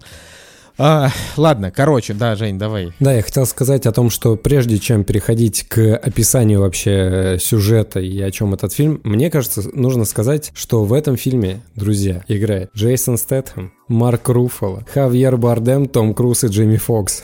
Просто разрывной состав на ну, самом я, деле. например, э, да, помимо этой, э, то есть Джада Пинкет Смит в молодости такая красотка была на самом деле. Ну, то есть вообще супер клевая. А Марк Руффало вообще на себя не похож. Просто Марк Руффало похож на какого-то мекса. Вообще, ну, какого-то прям такого, а, что, что А хорошо. тебя не, Хавьер см- не смущает его фамилия? Ну, типа, она такая не совсем тоже вообще-то Америка, не совсем ирландско-англосаксонского происхождения. Ну, Слушай, ну какая бы ни была, я никогда в жизни не ассоциировал Марка Руфала с кем-то мексиканским. Он как бы америкос, родился в Америке. Вот, поэтому, да, и, ну, просто это, просто это любопытно, да, было, было посмотреть. Вообще классно вот находить такие фильмы, в которых э, какие-то актеры, которые сейчас уже считаются э, AAA актерами, там, э, из, из крупных проектов, тогда они были просто актерами, которые там иногда куда-то попадали. Вот как раз Особенно книг- Джейсон Стэтхэм здесь. да, блин, вообще это, это Джейсон Стэтхэм, это, значит, напоминаю, к 2004 году Джейсон Стэтхэм уже состоявшаяся звезда, в принципе. То есть это чувак, у которого уже было много главных ролей, и вообще он у Гая Ричи как бы уже снимался к этому. Слушайте, а, а это Ну вот. то, что Стейтем передает ему чемодан, это какая-то к перевозчику отсылка или к чему? Вообще непонятно, это Я просто думал, непонятно. думал, пытался это вообще о чем? Просто это, это, это, то есть, э, для, значит, просто кто не знает, фильм начинается с того, что а, Джейсон Стэтхэм передает а, Тому ну да, Крузу это чемодан и Прям все. я, я прям гуглю, типа, что да, это прям написано, что это отсылка, типа, перевозчик, перевозчику, да. Только в переводчике-то он хороший, как бы. А, то есть это прям именно персонаж перевозчика, когда он там перевозил типа, то, что он не знал, да? Джейсон Стэтхэм Collaterals Transporter Cameo Explain. Ну, то есть так пишут американские сайты, типа, э, камео, пере- типа камео перевозчика Джейсона Стэтхэма объяснено. типа. А, слушайте, ну вообще тогда классно. Вообще, это прям хорошо. А, написано, что роль водителя такси мог сыграть Адам Сэндлер, но сыграл Джейми Фокс. Конечно, интересно было бы взг- взглянуть. А, да, я, а, что, а что, а Джада Пинкет Смит, значит, вам не понравилось? Чё, то есть вы мало того, что расисты, так еще и сексисты. Просто мерзкие мужчины. Нет, у нее просто очень длинное имя, фамилия, поэтому я ей просто не стал даже попытку Стараешься принимать, не- чтобы, да, да, не это. да, чтобы не Короче, ей, глупо. 40 ей сейчас 49 лет, если вам интересно, кстати. Ну да, да. Ну, в смысле, сейчас ей 49, а тогда ей было, получается, там 30, да, или там 35. Но, Николай, не важно, сколько ей было тогда, важно, что сейчас ей 49. На момент записи выпуска А, подкаста. ты про то, что все... Я. А, Ребят, вы про отсылки говорили. Единственную отсылку, которую я просек, это то, что Винсенту отстрелили ухо. Это, это криминальное чтиво или... Да нет, ну просто Ван Гог. Винсенту Веги не отстреливали. А, Винсент, логично, да, простите. Просто Ван Гог, да. Я, я А, пытался Ван вспомнить Гог. д- еще одного Винсента, кроме... Да, да, Жень, молодец, хорошо. Блин, Женя хорош, да, он прям уел вообще. Хорош. Ладно, я не буду все лавры себе э, как бы забирать, это жена у меня. Ну, конечно, блин, вот так Конечно, она надо было сразу догадаться, потому что ты вообще знать-то не знаешь, кто такой Ван Гог. Ладно. Короче, короче, э, значит, э, как хорошо, что она у тебя такая замечательная есть. Вообще, Вот. с ней, знаешь, как замечательный фильм смотреть? Нет, э, я на самом деле не такой тупой, как вы бы могли обо мне подумать, потому что я... Как мы бы могли отдельные- представить, да? Да, да, я отдельные отсылки к, в фильмах я узнаю и говорю, так, вот здесь вот это, вот здесь вот это вот. Но на самом деле более какие-то глубокие, интересные Надя тоже находит, и это прекрасный симбиоз, я считаю, потому что она замечает какие-то, ну, действительно глубокие отсылки, может быть, предположения, вот, до которых я никогда да, вообще не додумаюсь, потому что у нее и память хорошая, и она детали подмечает. А я вот более, наверное, какие-то общие факты. Короче, я к тому, что я от совместного просмотра получаю кайф, потому что вот вдвоем две разные точки зрения и, может быть, две разные логики воспринимают одну и ту же картину и помогают друг другу. И это круто. Ж- Женя у нас такой немножко как редактор, главный редактор ДТФ, который такой, о, с женщиной хорошо. Ну, О, типа, это ауч. Николай, это, хорошая отсылка, конечно, но типа...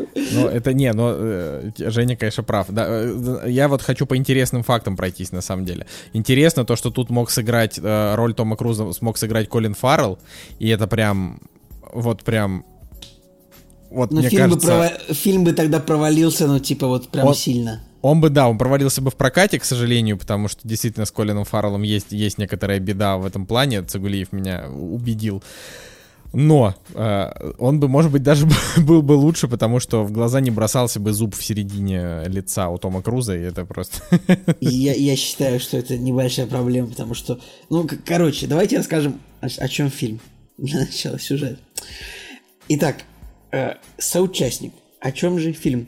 Нам вот с самого начала показывается такой таксист, э, которого играет, ну, э, чернокожий прекрасный актер Джейми Фокс. И он показывается таким душевным парнем, он такой садится на работу, он такой протирает, э, протирает такси, чтобы оно чистенько было, чтобы пассажирам было удобно. У него, значит, вот, у него в машине лежит вот фотография острова на Мальдивах, на который он смотрит, когда ему нужно немножко, ну, расслабиться и мотивироваться. То есть он такой показывает таким душевным, хорошим парнем. Мы как бы к нему э, в машину садится тоже чернокожая жен- женщина Джада, Джада Пинкет Смит, и он ее везет. Нам как бы показывает вот, что этот персонаж, он, в принципе, хороший такой парень. А Он как бы сочувствует ей, там, она ему жалуется, что работа сложная.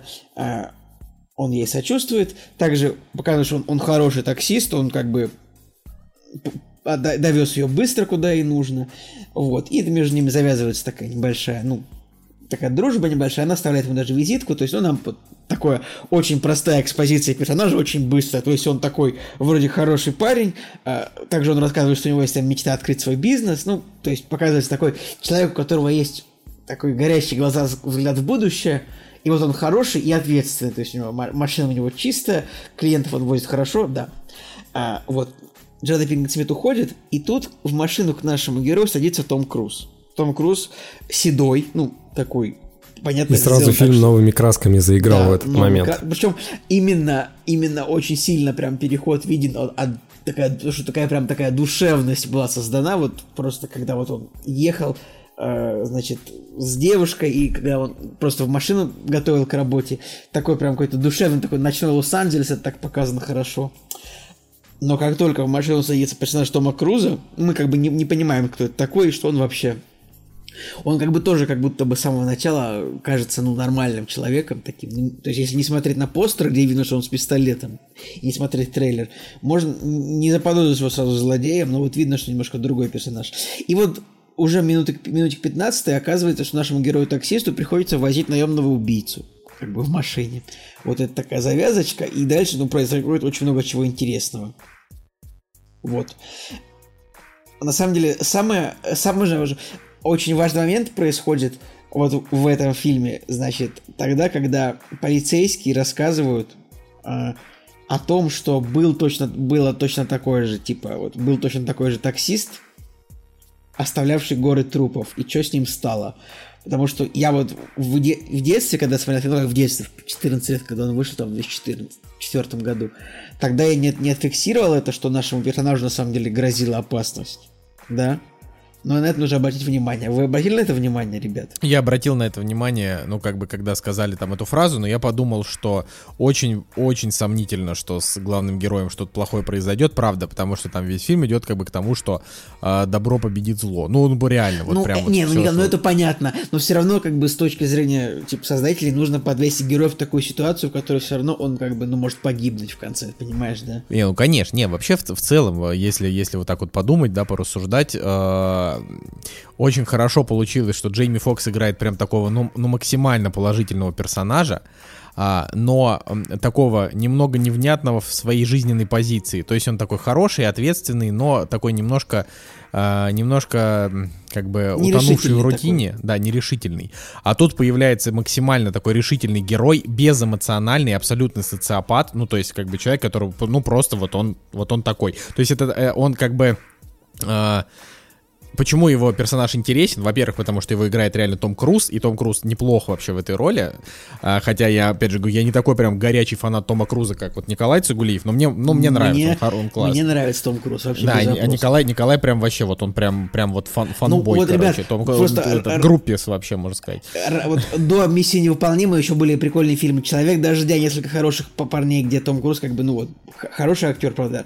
«Рожденный 4 июля» в прошлом выпуске Да не-не, он классный, он вообще, он, он такой, он, он клевый, он состоявшийся во всех жанрах, вообще крутой мужик, без вопросов. Вот, но тут интересно, во-первых, что Том Круз, который обычно такой свитбой, э, играет, значит, э, ну, прям вот социопата-убийцу. Во-вторых, э, он еще интересен, вот он, как знаете, как Хавьер Бардем в фильме «Старикам тут не место». Я не люблю этот фильм, но э, там как бы по факту герой вот этого Антона Чигура из «Старикам тут не место», он олицетворяет собой а, как бы бессмысленность насилия, да, ну такую. А, то есть это человек, который просто а, безэмоционально убивает, ему абсолютно наплевать. И вот как бы Том Круз, вот он такой же, у него есть задача, ему нужно убить пять человек, и он как бы, он их убивает. Забавно, он ничего не чувствует. Забавно, что здесь есть, ну, как бы Хавьер Бардем в очень маленькой роли, такой достаточно скучный. Ну, то есть... Да, жал, жалко, конечно, что его Где мало, его даже... Хавьер Бардем клевый. Я... Самое главное, что я такой думаю, ну, это мужик похож на Хавьера Бардема, но это точно не Хавьер Бардем. Не может он быть в такой да, отстойной да, да, роли просто, какого... просто какого-то бандита жалкого. Я, то есть, я не думал, что это он реально. Это не, ну, давайте подумаем, потому что 15 лет назад Хавьер Бардем, может быть, еще не был а, именно в Голливуде настолько востребован. Так вот, если, Это про если именно так все дело и обстоит, но все равно. То есть бы... у него все было уже хорошо с ролями там на тот момент, но вот именно в Голливуде там было. Я так смотрю, это чуть ли не вообще его там второй или третий фильм всего в Голливуде, ну да. Ну короче, вот и и вот вот очень прикольно смотреть на вот это вот противостояние. То есть получается, что э, за два часа этого фильма а, как бы они даже немножко друг другу что-то дали. Вот это вот важно. То есть том Круз абсолютно плохой, ты ни, ни капельки ему не сочувствуешь, ты хочешь, чтобы его скорее уже убили, потому что он, потому что он плохой. Вот, а Джейми Фокс, он, он хороший. Но при этом у каждого из них есть какая-то своя философия. Там у Тома Круза философия в том, что, ну, то есть у его героя а, философия, что, типа, мы в этом мире всего круп, крупицы, поэтому какая разница, убью 5 человек или 100 человек, это все равно просто, просто маленький, маленькая вспышка в космосе.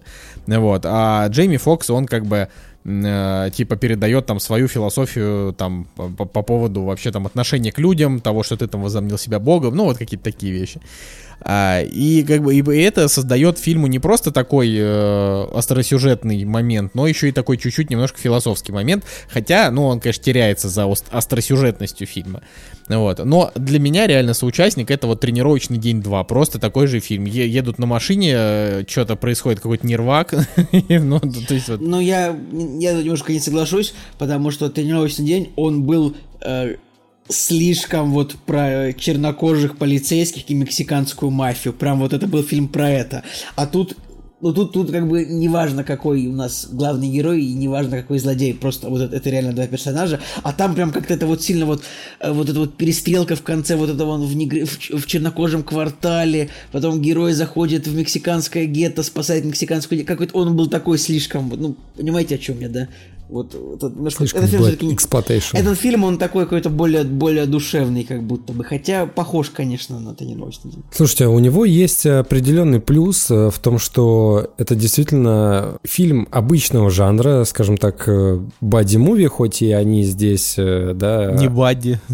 Антагонисты, протагонисты, но все же эти фильмы, они в деталях различаются. И здесь вот эти детали, они в абсолют возведены, потому что, во-первых, и съемка самого Майкла Мана, да, как он любит свои фильмы ставить вот это необычное. Плюс... Есть, ребят, а у вас тоже в версии постоянно скакал, типа, ну, широкий экран, не широкий экран, нет? Нет. Ну, типа, Рип черный на 20 пол... гигабайт, с ним было не, все у меня, хорошо. Мне тоже нет. У меня единственное, что первые минут 30 были более зернистые, чем оставшиеся. То есть у вас, у вас не было, типа, э, черные полосы широко, черные полосы выше, нет? Нет, у меня постоянно менялось, типа, будто вы снято на обычную камеру, на IMAX камеру. Ну, ну там же какой-то процент, э, по-моему, 80% снято на цифровую камеру, камеру, да, что-то. Не знаю, не помню, но в любом случае там какая-то особенность съемки у него была. Ладно, я про то, что все-таки фильм, он, э, опять же, необычный в мелочах, и это круто, а, потому что в начале нет вообще никакого намека на то, что вот сейчас у нас будет какой-то экшен, да, вот э, какого-то суперстандартного представления актера, э, персонажа точнее, да, который вот говорит, ага, вот штамп, штамп, штамп и так далее. Да, э, оно в какой-то степени, конечно, обычное, но чуть больше музыки, чуть больше продолжительных кадров, чуть больше спокойных кадров. И обычно в таких фильмах там условно на десятой минуте уже появляется, да, там а, либо злодей, либо еще что-то, какой-то намек, да, ну, какие-то стандартные вещи, да, к которым ты такой, так, вот на десятой минуте уже должно вот что-то быть. Здесь это появляется, но условно на двадцатой, то есть немножко побольше, да, представлений, не, немножко побольше каких-то повествовательных вещей. Потом дальше чуть больше философии, да, чуть больше проблем каких-то.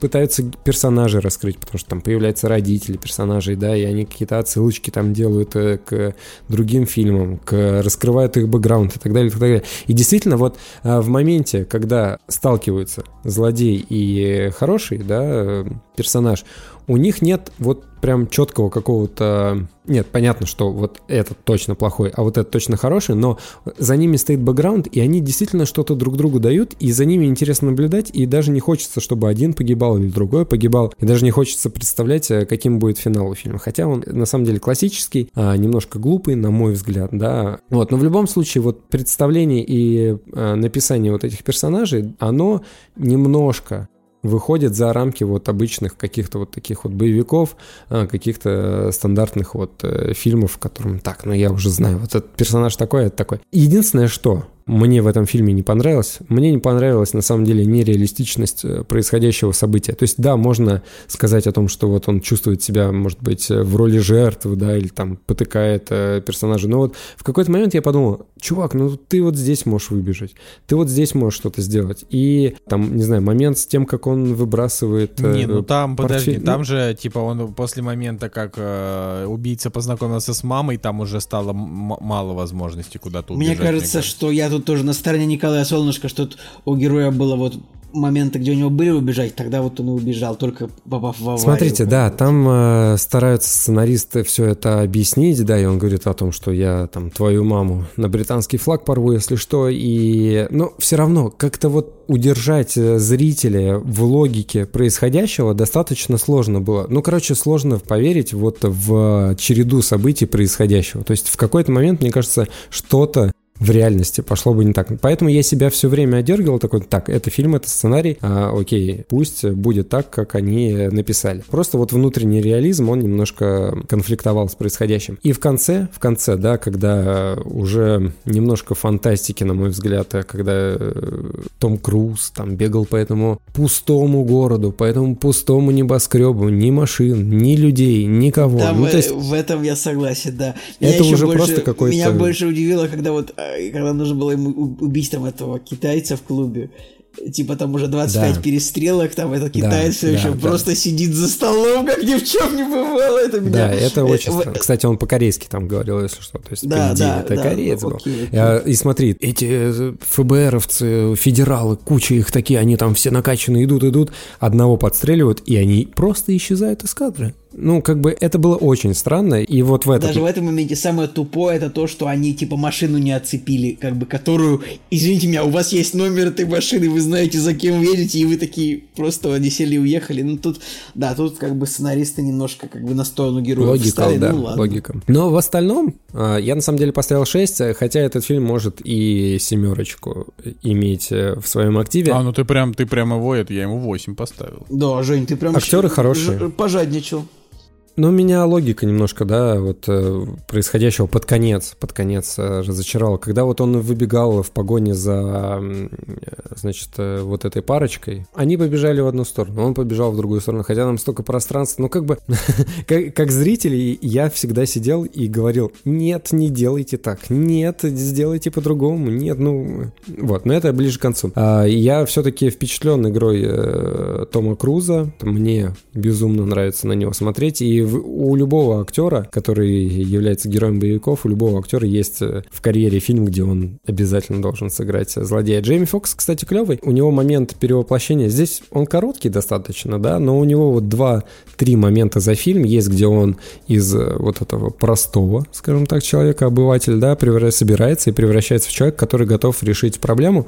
И вот это как бы интересно. То есть, возможно, чуть-чуть побольше вот этого хотелось, может быть, чуть-чуть побольше слома, вот вот этого человеческого, когда тебя все досталось, меня хватит, да, и он э, решает что-то изменить. Ну, в общем, где-то нужно было поднажать, где-то, может быть, чуть больше прописать логики, но в любом случае фильм интересный, мы его как бы посмотрели, и, и, я остался в конечном счете доволен, даже несмотря на то, что я ему 6 поставил. Тоже я считаю, что хороший, крепкий, добротный боевичок, такой не тупой боевик, как бы и, персонажи прописаны неплохо, и как бы такой интересный бэкграунд есть у обоих, это уже сказано, поэтому, в принципе, ну вот еще раз, мне тоже нравится атмосфера ночного Лос-Анджелеса, как тут передана. А, и в целом, ну, короче, добротное кино. Как бы видно по нему, что вот виден режиссерский почерк, опять же, этого Майкла Мана. Этот фильм гораздо лучше, чем тот же Джонни Д, который мне вообще не зашел, я просто не мог его смотреть, я не знаю почему. И тоже полиция Майами отдел нрав гораздо хуже. Э, ну, там уже не... несравнимо хуже. Да, уже не схватки, тоже какая-то низкая оценка стоит. Ну, может быть, схватка хорошая, не знаю, не смотрел. Может быть, еще посмотрю. Вот, я про схватку хотел сказать, что она у меня была скачана, короче, на жестком, на жестком диске. Она у меня виси, лежала года 4 на жестком диске, и я так и не посмотрел ее до того момента, как я сменил, типа, настольный компьютер на ноутбук, на, на совсем. У меня там она и осталась лежать где-то на жестком диске, вот, даже немножко стыдно.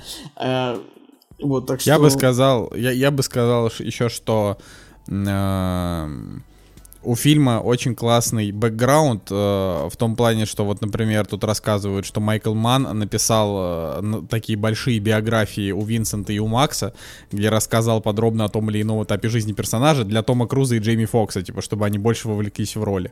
Вот. И это прям заметно. Вот заметно, что как бы герои, они не просто сценарий отыгрывают, а вот они как бы знают, кто, кто их персонаж и что, через что он прошел. Вот это прям огонь. Это очень хороший подход, мне прям это очень нравится.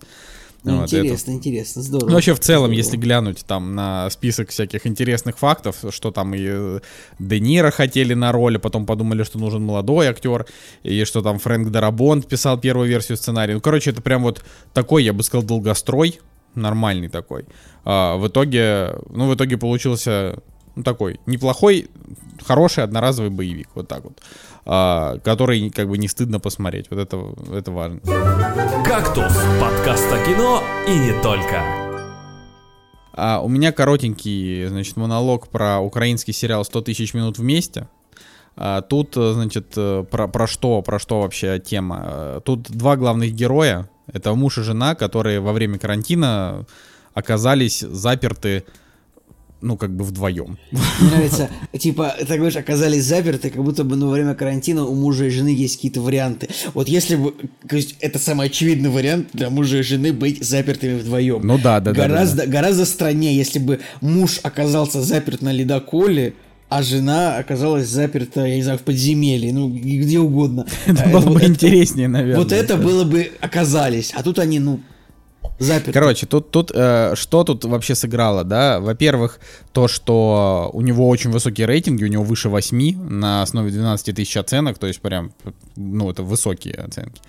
А, во-вторых, э, то, что это квартал 95, который в целом, а, ну, это как бы украинская студия Зеленского, это их нынешний президент, бывший руководитель студии «Квартал 95». И они вообще ребята талантливые и делают Николай, нормально. ну, них- Николай, ну ты же как русский ватник, ты же не должен, типа, ну не любить Зеленского, правильно? Э, Да мне, ну, как бы, я, я, я на самом деле, правда, не, не очень люблю Зеленского, но а, как настоящий русский ватник и запутинец, очевидно, и антиваксер, да, или как, как, Николай, Блин, наверняка по телевизору, наверняка по телевизору они постоянно ругают Зеленского, типа, что он там плохой, что он там какой-то тряпка. Или, Не типа знаю, того, Николай, как посмотришь телевизор, расскажешь. Я не смотрел его уже много, очень много лет. Вот. а, Короче, да, и просто стало интересно вообще, что там как. На самом деле прикольно то, что, ну, это се- сериал сделан, он, он снят на русском языке, то есть э, персонажи говорят на русском, но у них акцент. Э, Вот это забавно, потому что, ну, а, многие украинцы на русском языке уже не говорят, вот. А, в том числе и актеры, например, у них там принципиальная позиция, они там говорят на родном языке. А, но при этом в сериалах приходится говорить на русском, и вот видно, что у них как будто бы какой-то вот, э, как- как- какие-то они там слоги, буквы протягивают, как будто бы э, это их как бы не родной язык, а второй. Вот это прикольно. А, короче, сериал хороший. Э, Там короткие серии по 20 минут. э, Немножко туповатый юмор, но очень мило можно А, за ним провести с- время. Сколько серий? Что-то 16. 16 серий по 20 минут. Ну там есть какой-то финал, что типа все, там карантин закончился, или там что-то такое. Не, ну там будет второй сезон. а, Вот, А, будет это второй сезон. Однозначно, да. А, здесь как бы смысл в том, что вот это вот 8, да, это какая-то слегка немножко, я бы даже так сказал, я начал понимать, почему у русских и украинских сериалов такие высокие оценки, там 7,6, 8,1, 7,3, вот это вот вообще. Потому что э, с приходом на кинопоиск э, очень большого количества людей, Ауди- которые... ау- аудитории сватов, или что ты хочешь сказать? Нет, я, ну, Николай, вот ты, ты, я говорю, ты сразу скатываешься в, вот в секунду в оскорбление. Давай, ты не будешь сейчас, я вот скажу, как, как я вижу. Значит, а, очень много людей, которые знать не знают, что такое кинопоиск, что такое вообще оценки. Ну, то есть для вот это а, типа там Яндекс раздает промокоды уже вот с начала ковида просто семимильными шагами вообще просто пачками эти промокоды раздают, и поэтому на кинопоиске появляется новая аудитория, как бы не фанатов кино, а просто то есть даже не то, что не фанатов кино, а как бы не молодые прогрессивные чуваки, которые там что-то вообще ведут, какие-то рейтинги, да, а просто всяких людей разных возрастов. И, соответственно, когда ты смотришь э, любой сериал, который ты, ты там смотришь, ты выходишь из него, и тебе кинопоиск говорит поставить оценку. После каждой серии он тебе это говорит, если ты оценку не поставил. И люди как бы, ну, в какой-то момент берут все-таки и ставят оценку. А, и так как э, стало очень много там вот людей таких, которые там, допустим, раньше этого не делали, для них абсолютно нормальная история взять там и поставить 10. Ну, типа, поржал, понравилось 10. Вот. И поэтому таким образом оценки а, у таких вот сериалов завышаются. Я считаю, что вот это так и работает. То есть... э, Ну, типа, правильно, аудитория сватов ты имел в виду.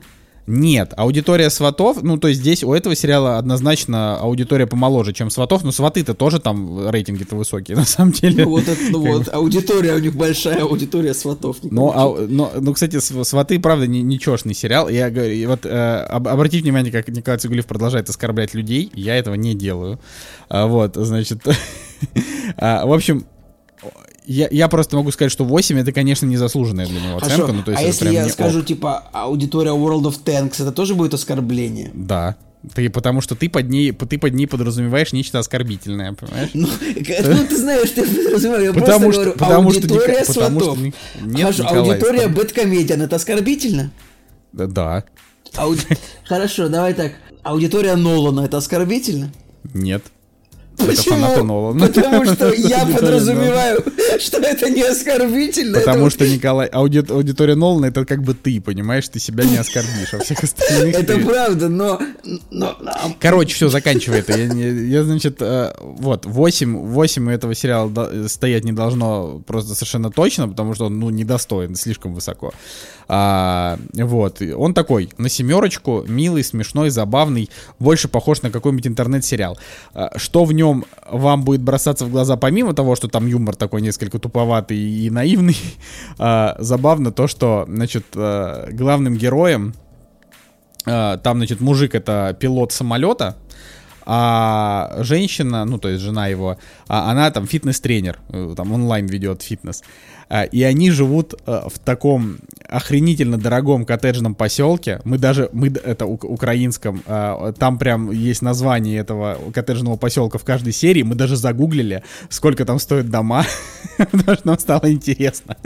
Вот. Там действительно такие шикарные дома, такие большие территории, там прям все, там бассейн есть, там всякие сараи, барбекю. То есть это выглядит прям luxury жизнь. Там у главного героя Ягуар, и он такой, блин, уже надо купить новую машину, старый Ягуарчик, вот это все. И они там, по большей части, они там в основном, э, не знаю, ходят с айфонами, ругаются, занимаются сексом. То есть вот, вот про это сериал. Э, но за ним реально хорошо как бы отдыхать. То есть он, он вообще ничего не несет, если ты его не посмотришь, вообще ничего не потеряешь в своей жизни, вообще ничего. Вот просто вот его советовать, не знаю, бессмысленно. Но если есть какое-то вот настроение под такую легкую комедию, вот оно как бы нормально пойдет. Как Саша и Маша, вот это условно. Можно вот, можно, можно. Блин, Саша и Маша была балдежная в детстве. Ну вот это такие украинские Саша и Маша. Она такая блогерша, а он такой, значит, э, летчик, и они там все время какую-то какую глупость. Но при этом там такой немножко такой ковидный налет, то есть он там находит у себя какой-то спирт в гараже, начинает делать из него антисептик, люди там его покупают. Ну и там есть всякие такие приколдесы, такие современные, они там разговаривают еще очень смешно, то есть они разговаривают так, как разговаривают все люди про ковид. То есть это очень смешно. То есть она такая, блин, э, она такая, слушай, да этот ковид это вообще все фигня, ну типа это не, не страшнее, чем обычный грипп. Я, я такой вспоминаю, ну просто все эти разговоры, которые велись. И, и там прям буквально слово в слово они, можно сказать, взяли, э, я не знаю, видимо, разговоры, которые сами вели со своими друзьями, и все перенесли вот на, на сценарий этого сериала. А, поэтому норм. Кстати, а все вещи, которые Николай Солнышко говорил про ковид в начале эпидемии, тоже идеально были гли, ну типа все заблуждения. Да, да, ну типа Тогда мы смеялись, сейчас мы уже, сейчас это уже как-то не смешно. Вот, прививайтесь, пожалуйста, и не болейте. Ладно, да, это то, что я хотел сказать. Давай, Жек, рассказывай про, про свои. Слушайте, вы думали, что мы уже закончили с мускулинными старыми боди-муви на сегодня, но нет, все еще не закончили. И не зря мы упомянули Тони Скотта в сравнении э, фильма соучастник, да, потому что фильм, про который я пару слов скажу, «Последний бойскаут» 91 -го года, там играет Брюс Уиллис, ребята, и Деймон Уайнс, человек, который читал замечательный... Играл майора Пейна. Майора Грома, да. Читал замечательный монолог про паровозик, который смог. Потрясающий фильм, на самом деле, я его недавно пересматривал. Тупой, но забавный и смешной, что немаловажно, на самом деле. Так вот, здесь он играет э, одну из своих трех главных ролей. То есть, э, по-моему, у Дэймона Уайнса у него было было, если я не ошибаюсь, э, «Пуль непробиваемый», да, «Майор Пейн» и, и вот этот фильм «Последний бойскаут». Больше я его в каких-то других фильмах даже и не замечал. Я даже не знаю, снимается ли он сейчас.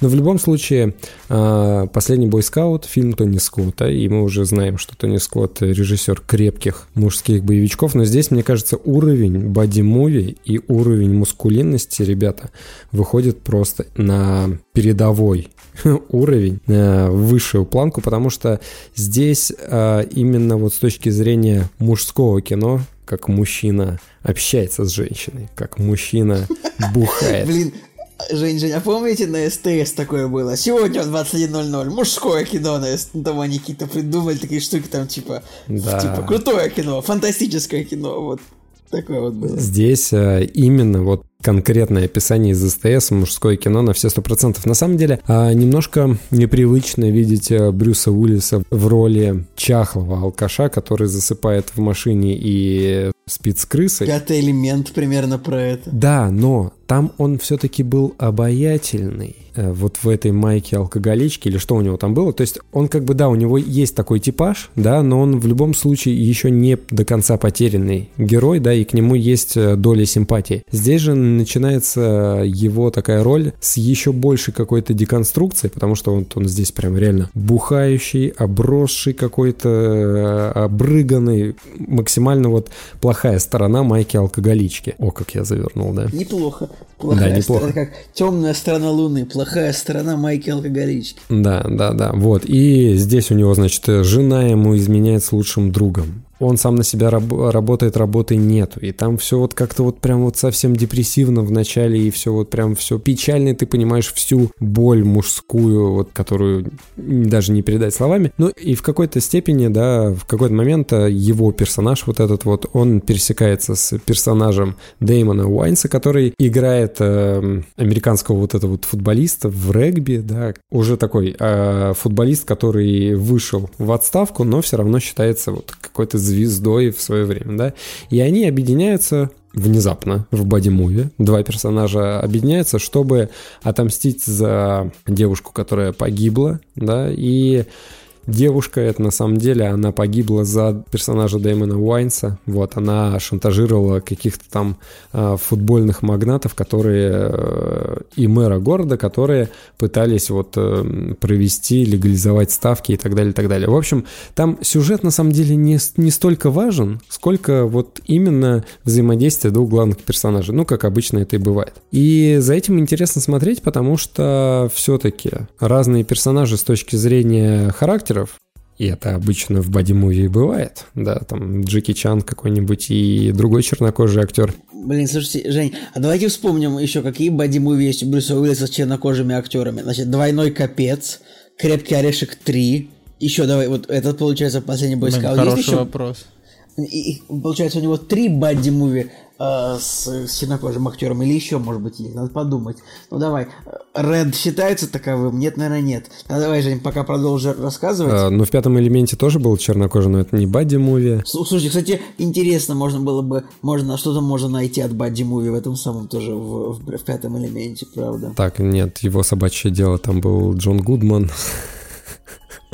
Слушай, я вот так и не вспомнил, на самом деле. Это нужно его действительно старые фильмы какие-то смотреть, которые вот до 2000 Стекл- наверное. э, неуязвимый, да. Ну, это не Бадди Муви, там все-таки вообще д- другой жанр прям. Ладно, не, не суть важно. Короче, просто интересно наблюдать за вот этими двумя персонажами. И с точки зрения 2021 года, господи, это что у нас получается? 30 лет фильма. 30 лет фильма. Обалдеть, реально. Да, 30 лет. обалдеть, просто вообще в голове не укладывается. Короче, Блин, да Брюсу 70 уже почти. С точки зрения э, фильма, которому 30 лет, ребят, очень э, странно вос- воспринимать то, каким было вот э, то, каким были вот эти вот боевики жанра R, потому что там все, о чем мы с вами разговариваем, какие проблемы мы с вами обсуждаем с точки зрения э, кинематографа, да, там современного и вот женщин на главных ролях и отношения к женщинам и вот э, темнокожие и расовые какие-то принадлежности.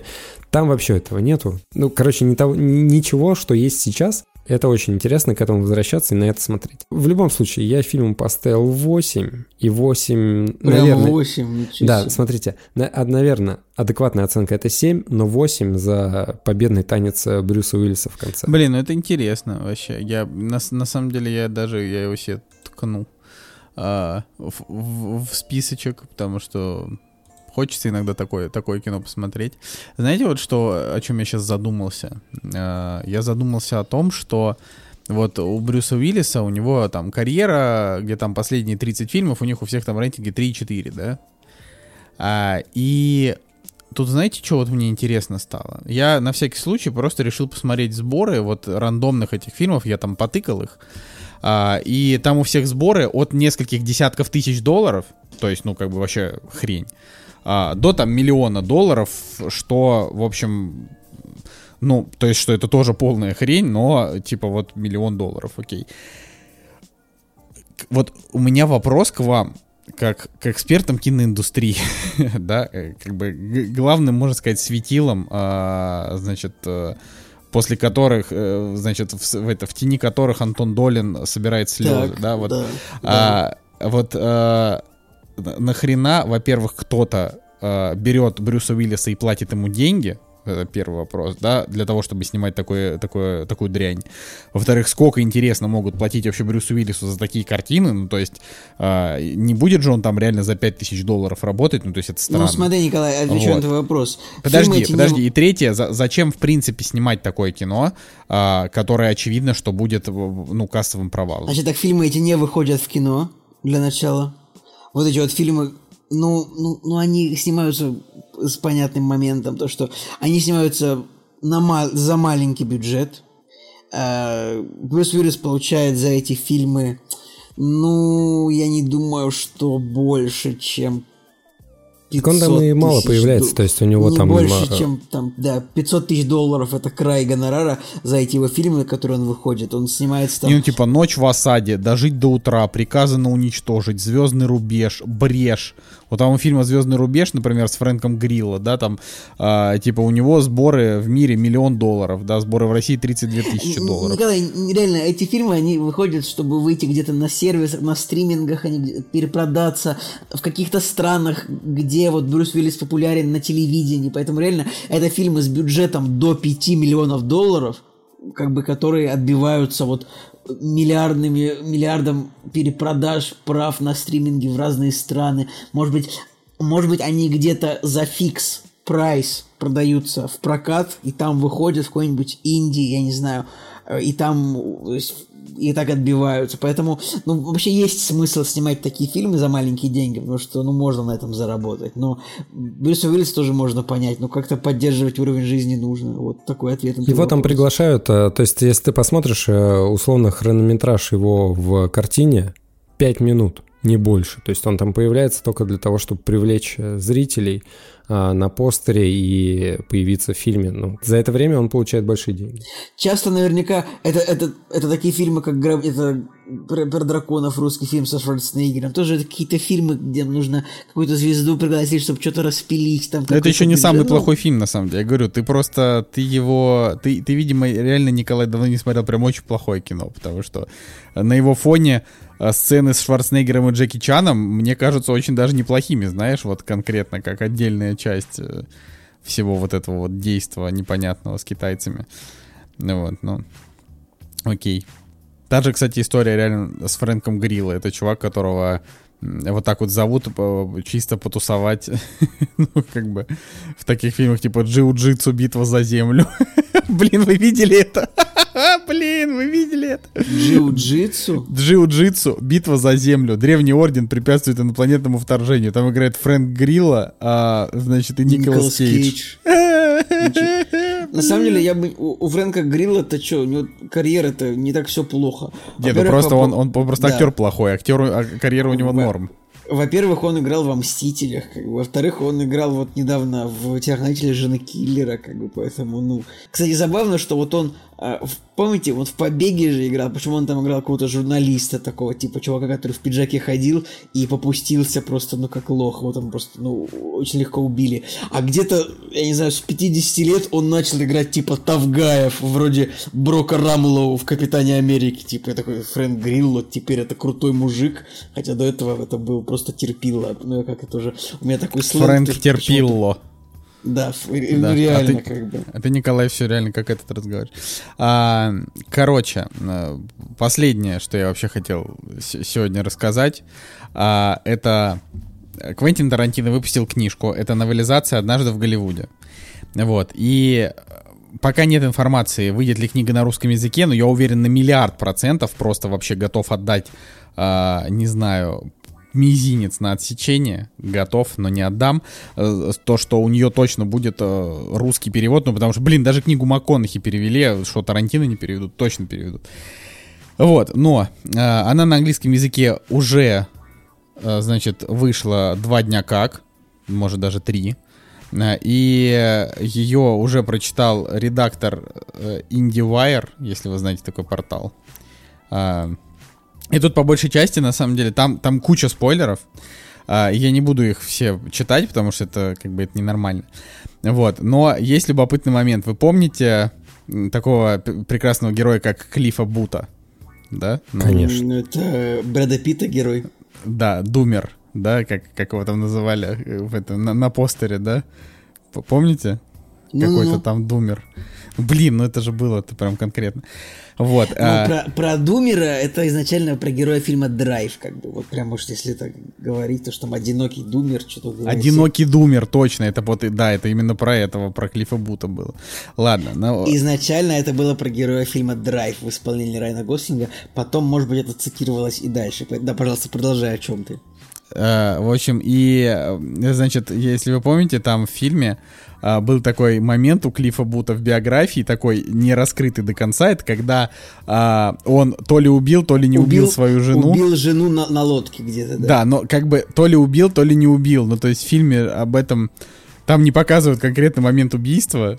Э, И, значит, это все очень так юмористически обыграно, потому что фильм, напоминаю, один из лучших фильмов в истории. Всем смотреть однажды в Голливуде, просто обмазываться им срочно. И вот, если вы этого еще не делали. А, значит, и тут э, есть момент, что э, здесь, здесь очень много в этой книге Тарантино написал, он очень много посвятил Клиффу Буту. Я, честно говоря, надеюсь, что будет все-таки расширенная версия.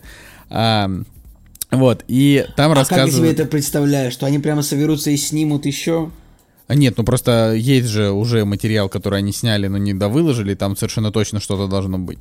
А, значит, э, он же обещал, что это будет сериал какой-нибудь там четырехсерийный или что-то там, я уже не помню. А, вот, и в общем, э, с Калифом Бутом там была просто такая, такая история, что он действительно застрелил свою жену из акули в ружья. А, это копье разрубило... Гарпун, и- гарпун называется. Гарпун, да. Это копье разрубило ее пополам. А, но потом он понял, что, значит, а, он об этом пожалел. Он смог соединить две половины ее тела. Сохранить ей... Что? Ну тут ты, блин, Николай, ты портишь тонкость рассказа вообще вот сейчас. Подожди, подожди, я хочу еще раз обратить внимание на то, что Квентин Тарантино понятия не имеет, как на самом деле фи- работает физика оружия. Потому что у него часто в фильмах, например, в Джанго есть моменты, когда ну, персонаж просто стреляет из пистолета в человека, а человек улетает так, будто Влево. у него с пушкой выстрелили. Это вот, это вот конкретно в Джанго момент такой есть. И точно так Ну, же, если это он говорит это то, что... Это же кек. Ну да, но точно так же, если он говорит то, что гарпун разрубил надвое, же, же- чел- гарпун это проникающее оружие, которое Да, типа да, да, может да, да. сделать Это дырку, копье. но не Квен- Да, это по, сути копье стреляет. Квентин Тарантино понятия не имеет, как на самом деле работает оружие. Ну это же, это же прекрасно. Чем, вот, чем больше такого, тем лучше. Ну вот, значит, он, а, она, она разрубилась напополам, он соединил две половины ее тела, смог сохранить ей жизнь а, и сохранял ей в течение 7 часов до прибытия береговой охраны. И все эти 7 часов они разговаривали о жизни и приводили свои отношения в порядок. Но в итоге она все-таки умерла, они не успели ее спасти. Вот. а, В общем, это, это прям очень-очень странно. Ну и, и как бы э, выяснилось, что Клифф Бут вообще убил, на самом деле, довольно много людей, у него вообще что-то с головой нехорошо. А, вот, и э, пишет чувак из IndieWire, что описывая Клиффа Бута, Тарантино тем самым провел параллель, параллель с реальным 80-летним, 87-летним актером Робертом Блейком, который был оправдан в 2005 году за убийство своей жены после громкого судебного процесса. Вот такая Интересный вот факт. Не, ну согласитесь, ну блин, просто, просто Брэд Питт это вообще максимально клевый персонаж в этом, а, в, в этом фильме, как раз благодаря тому, что он такой немножко социопат, но почему-то а, почему-то ему очень нравится персонаж Ди Каприо, то есть он как-то к нему вообще привязан максимально, хотя, хотя казалось бы, да, вроде он должен его в своей там внутренней какой-то во внутреннем мире должен его как-то не любить. Вот, ну, вот, короче, клево. Поэтому я очень жду, когда книгу переведут, э, и вот и буду вам буду вам про нее рассказывать, а вы будете меня ругать, что это неинтересно, но я все равно буду продолжать это делать. Вот, так что ждем. Такая такая история. Ну что, на этом было, все, вполне, друзья. Вполне.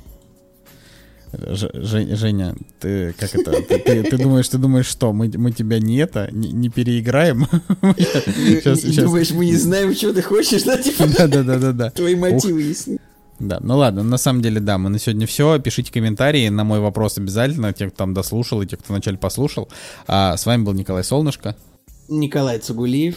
И Евгений Москвин. И Кактус подкаст, и вся команда Кактуса, и йоу, любим вас. Пока, до следующей недели. «Кактус» — подкаст о кино и не только.